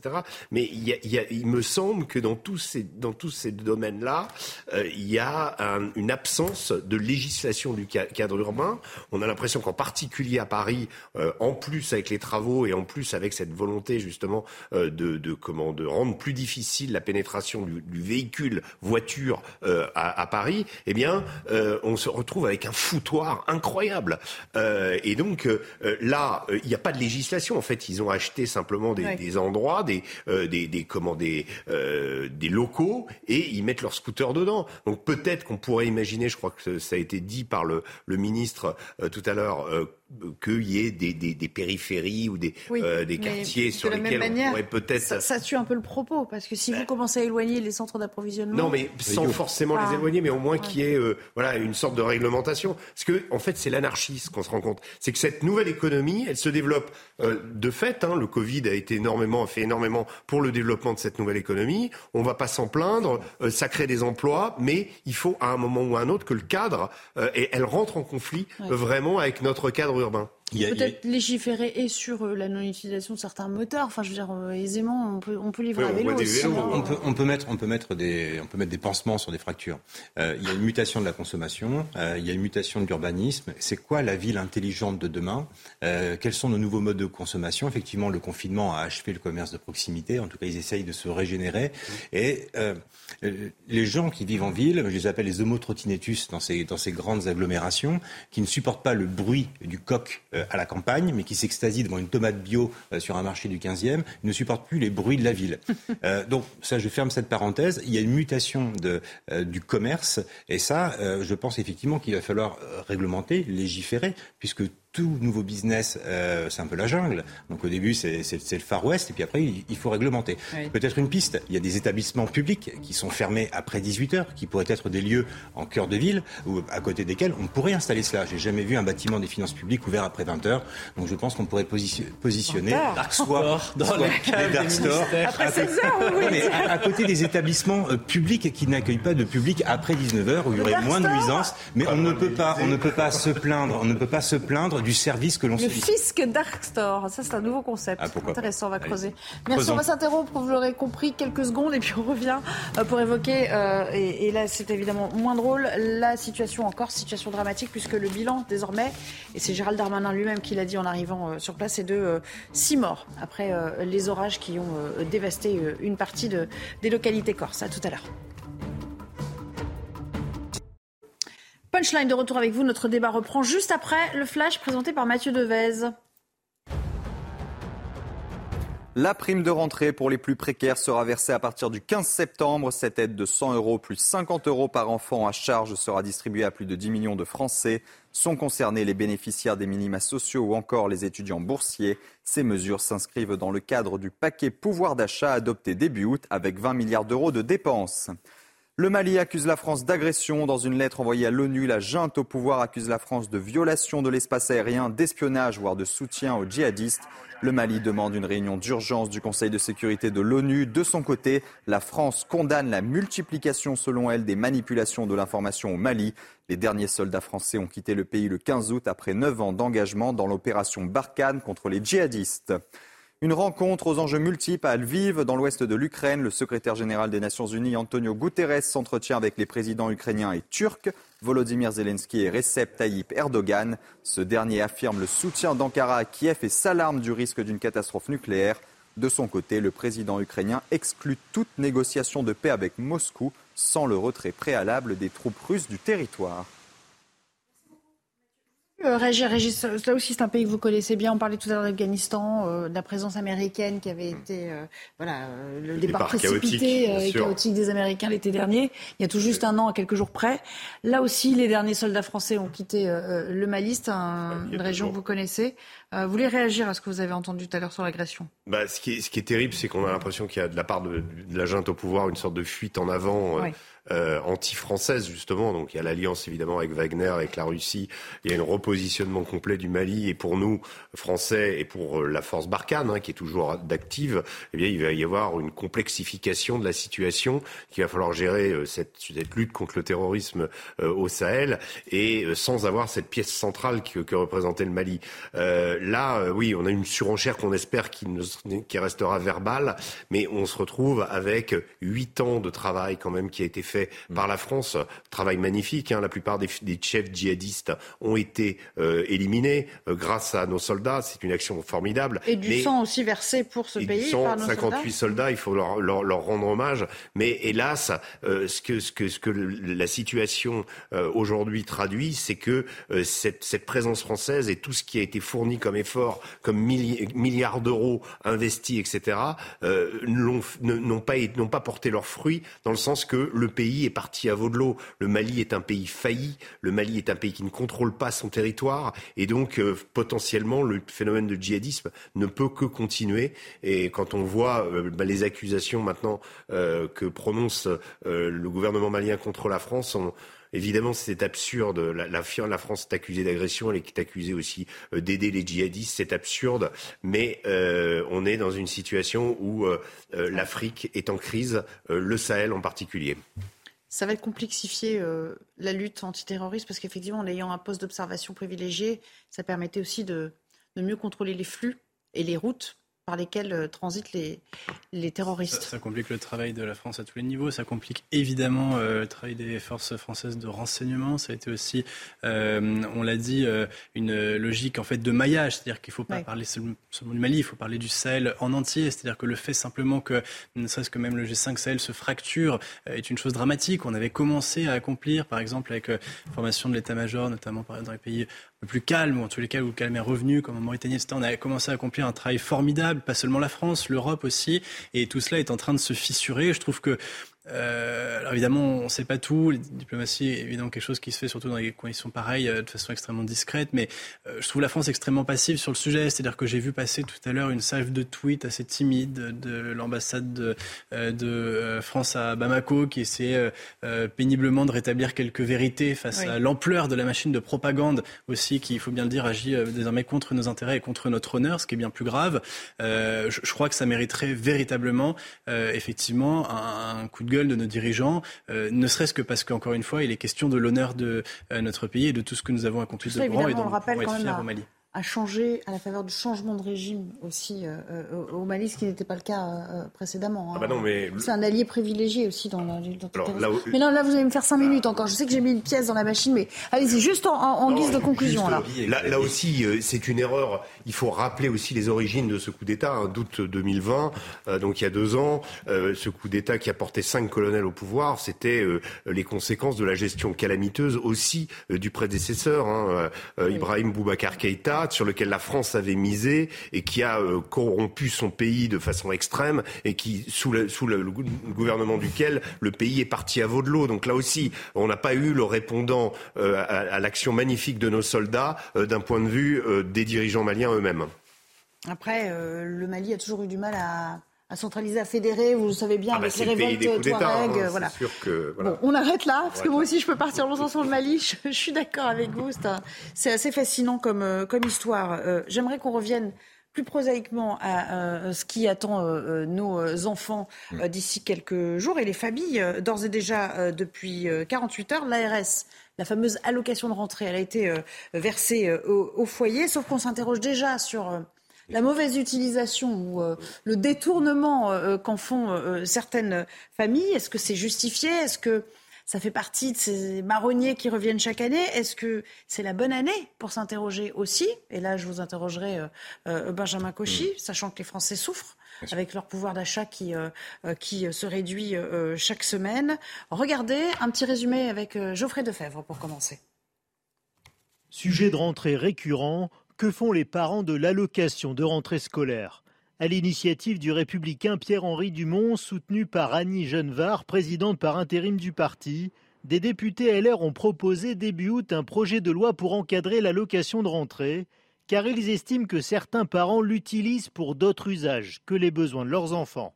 Ils proposent donc que les fournitures scolaires soient distribuées par les communes ou encore la distribution de bons d'achat dans des enseignes spécifiques. Dans la majorité, Olivier Véran, le porte-parole du gouvernement, accuse la droite de stigmatiser les parents. À gauche, la sénatrice socialiste Laurence Rossignol parle du vieux fantasme des pauvres qui boivent l'argent des allocs. Versée ce mardi, l'allocation de rentrée 2022 est comprise entre 370 et 411 euros selon l'âge de l'enfant et les ressources des parents. Alors, Benjamin Cauchy, euh, est-ce qu'il faut vraiment euh, s'intéresser à ces quelques familles qui, on va dire, grugent le système, pour parler un peu euh, vulgairement Non, parce qu'il y aura toujours des brebis galeuses et quels que soient les systèmes, il y aura toujours des gens pour, pour les dévier. En revanche, moi, je me pose toujours cette question. L'État va mettre l'équivalent de 2 milliards d'euros, là, pour la rentrée, Oui. pour la rentrée scolaire. Est-ce qu'on parle de 150 ou 392 selon les âges? Mais c'est 2 milliards d'euros. Euh, moi, l'idée de, de flécher une partie en chèque euh, me semble pas euh, idiot à condition que ces chèques soient euh, utilisables et dépensables en produits fabriqués en France. Puisqu'encore une fois, ce sont 2 milliards d'argent du contribuable. Les familles en ont besoin. On pourrait très bien dire on met 1 milliard d'euros par virement bancaire comme c'est fait actuellement, mais 1 milliard d'euros, donc la moitié de ce qui est versé aux familles, sera en chèque, ouais. sera en chèque, effectivement en bon. Euh, il y a des solutions techniques qui existent et qui soient dépensables en produits fabriqués en France. Là, il y aura une double vertu. La stratégie du ruissellement dont parlait Emmanuel Macron euh, lors du précédent quinquennat, avec euh, le, le succès qu'on lui a connu sur, euh, le pouvoir d'achat, ben, pourrait être un peu plus pertinent. Et là, je crois qu'une partie de l'opinion publique, que ce soit à la fois les bénéficiaires, euh, les contribuables de façon générale, mais aussi les chefs d'entreprise qui s'égosillent à produire en France, pourraient s'y retrouver. Donc ne tapons pas sur les 3, 4, 5 qui vont acheter un écran plat, comme le disait M. Blanquer, ou qui vont utiliser pour d'autres choses. En pleine crise du pouvoir d'achat, les Français, euh, effectivement, ont besoin d'argent. Est-ce que c'est à l'État de jouer à l'assistance sociale? Pas en permanence. Là, effectivement, l'idée de flécher une partie sur du Made in France serait beaucoup de pertinence. Et encore une fois, il y a des solutions techniques. D'accord. Vraie bonne idée, Paul Sugy, de, de conditionner cette utilisation à, bah, voilà, à- à- au fonctionnement ou à faire marcher l'économie française? Non, en fait, pour une raison très, simple, c'est que le montant des dépenses qui sont euh, engagées par les ménages au moment de la rentrée, de toute façon, il est fixe. C'est-à-dire que les parents ne choisissent pas s'ils vont dépenser plus ou moins d'argent. Euh, Mhm. Vous savez très bien comment c'est. Si vous avez des enfants, vous avez la liste extrêmement précise des fournitures. Alors, on peut jouer à la marge sur la marque ou savoir si on va acheter des produits de moindre qualité. Mais enfin, de toute façon, le montant des dépenses, les parents vont faire la dépense. Donc, au moment où ils touchent, le, si vous voulez, le montant de la location, euh, ils aient d'autres priorités en tête. De toute façon, à un moment donné, l'enfant, il va bien falloir qu'il aille en classe avec ses Ouais. fournitures. Donc, je crois que c'est plutôt un faux débat. Maintenant, ça participe, à mon avis, d'une logique qui, elle, est extrêmement respectable et je crois qu'elle devrait être euh, infiniment plus débattue dans notre pays. Ouais. C'est-à-dire, qu'est-ce qu'on fait de notre- l'argent public qu'on dépense? On a un système politique qui est extrêmement affaibli parce que euh, la marge d'action du politique se réduit, mais la seule chose qui nous reste, c'est la capacité de faire des dépenses. On a un système politique qui, au fond, euh, se résume à ne faire quasiment que de la redistribution. On prend de l'argent là et on en met ici. L'allocation de rentrée, c'est de la redistribution qui va des ménages avec ou sans enfants les plus aisés vers les ménages avec enfants et au prorata du nombre d'enfants qu'ils ont, les plus pauvres, parce que c'est sous condition de ressources. Déjà, peut-être que la droite pourrait aussi mettre en cause euh, le principe de, cette, euh, euh, de ce plafonnement en fonction des ressources des ménages. C'est-à-dire que euh, pourquoi est-ce qu'il faudrait subventionner uniquement les familles euh, les plus... euh, C'est toujours ce fameux discours euh, disant, consistant à dire que les classes moyennes sont lésées. euh. Mais pas seulement les classes moyennes, si vous voulez. On est passé d'un système où la politique familiale elle visait à encourager à un moment la natalité et à récompenser en quelque sorte les parents qui faisaient le choix d'avoir des enfants, y compris plusieurs enfants, pour au final le service qu'elle rendait à la nation, a désormais un système qui ne fait que, à la marge, corriger la perte de revenus que cela pourrait générer chez les ménages les plus pauvres. Je ne suis pas certain que ce soit le discours le plus juste qu'il faille tenir, surtout quand on connaît le, problème démographique en France aujourd'hui et surtout dans les années qui viennent. Donc déjà là, la droite peut-être pourrait se faire entendre. Et la deuxième chose, et surtout ça on le voit bien en termes de communication politique, est-ce que c'est le moment, alors même qu'on n'a pas cessé de répéter que la droite progressivement n'est plus capable de parler à certaines classes populaires qui fuient vers l'abstention ou vers d'autres formes de vote beaucoup plus contestataires, est-ce que c'est le moment euh, de euh, créer un fossé béant entre les classes populaires et, euh, et ce qui reste de la classe politique à droite? Il nous reste une dizaine de minutes avant la, fin de, de, cette émission. Ça passe vite, hein? Oui, très vite. Régis, vous endormez pas surtout. Hein. Je vais revenir vers vous. Euh, on a évoqué ce sujet euh, sécuritaire euh, en, en, milieu d'après-midi. vous vous souvenez de ces agressions et de, à Vitry-sur-Seine contre un commissariat qui avait été pris pour cible par des tirs de mortier, des cocktails Molotov. Aujourd'hui, trois hommes âgés de 20 à 32 ans comparaissaient, jugés en comparution immédiate au tribunal de, de, Créteil. Où vous vous trouvez, Alexis Vallée On a attendu longuement leur passage. Est-ce qu'on a des condamnations qui ont été prononcées à leur rencontre.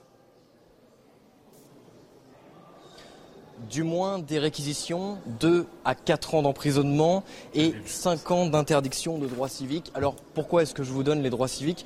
Car c'est une idée, un symbole, une image d'exemple comme on a attaqué un commissariat, alors, les trois accusés étaient peu bavards, ils ont nié les faits et parlent plutôt de malentendus, que ce soit lors du procès verbal ou lors des arrestations. Ils ont cependant reconnu tous les trois qu'ils consommaient régulièrement du cannabis. D'ailleurs, l'un d'entre eux a déjà été condamné pour usage de stupéfiants. Le mobile reste encore assez vague. Les victimes, c'est-à-dire les policiers, parle d'une arrestation euh, pour outrage quelques jours plus tôt, mais rien n'a été prouvé lors du procès. Du côté de la défense, il faut trouver un coupable, voilà les mots utilisés en priorité. Ils accusent aussi un manque de témoignages et un manque de preuves dans cette affaire. D'ailleurs, l'ADN retrouvé sur un cocktail Molotov et un mortier ne correspond qu'à un seul des accusés. Euh, voilà. Merci beaucoup, Alexis Vallée, en direct de, Créteil, hein, qui nous épare de ces euh, réquisitions. Euh, petit tour de table en, en réaction.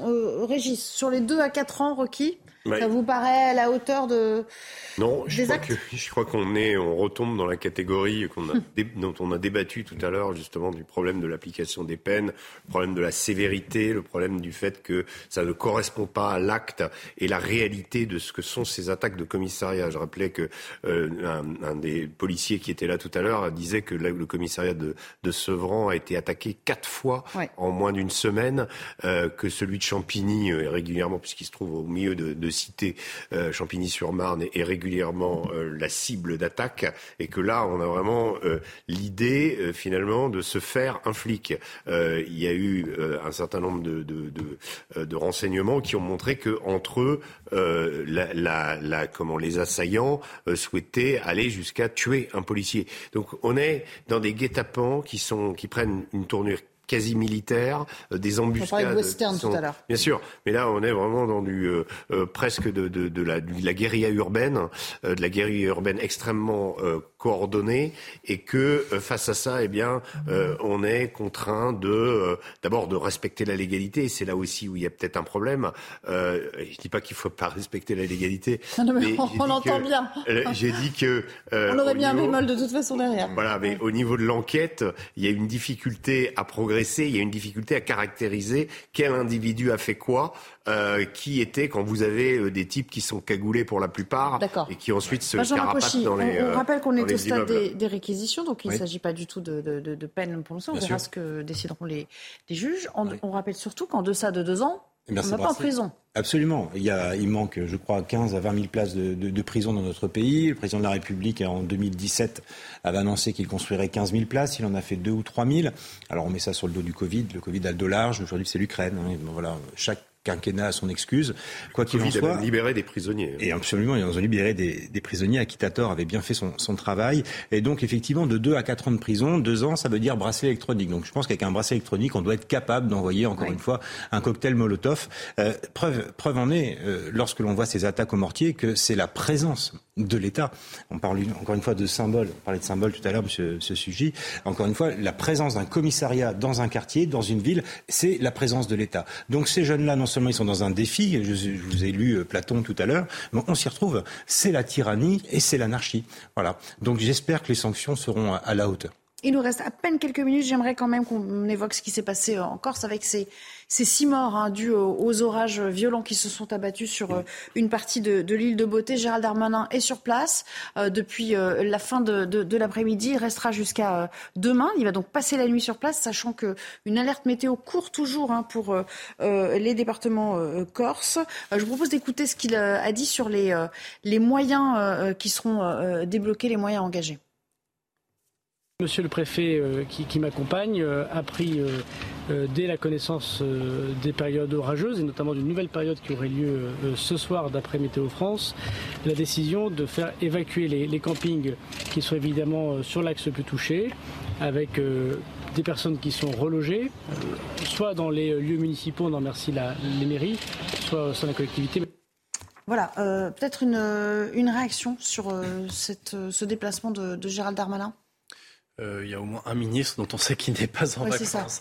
Euh, il est sur tous les fronts, là. On a l'impression que depuis 48 heures, on il est inarrêtable. il faut dire que, pour, le coup, euh, le malheureux a eu fort à faire. Parce que c'est vrai qu'on a à la fois une année qui a été marquée par exceptionnelle intensité des incendies, c'est quasiment du, jamais vu en tout cas dans les dernières années. Euh, les orages en Corse, il y en a quasiment tous les ans, mais normalement c'est septembre, voire début octobre. Les inondations dans les campings, ça arrive chaque année, hein, mais mmh. euh, c'est pas aussi rapproché, si vous voulez, que, euh, que cela des épisodes les plus intenses de la canicule et des incendies qui marquent généralement l'été. Et en plus de ça, Gérald Darmanin, mais ça peut-être aussi a-t-il sa part de responsabilité là-dedans, se retrouve face à un contexte d'explosion des violences et de l'insécurité.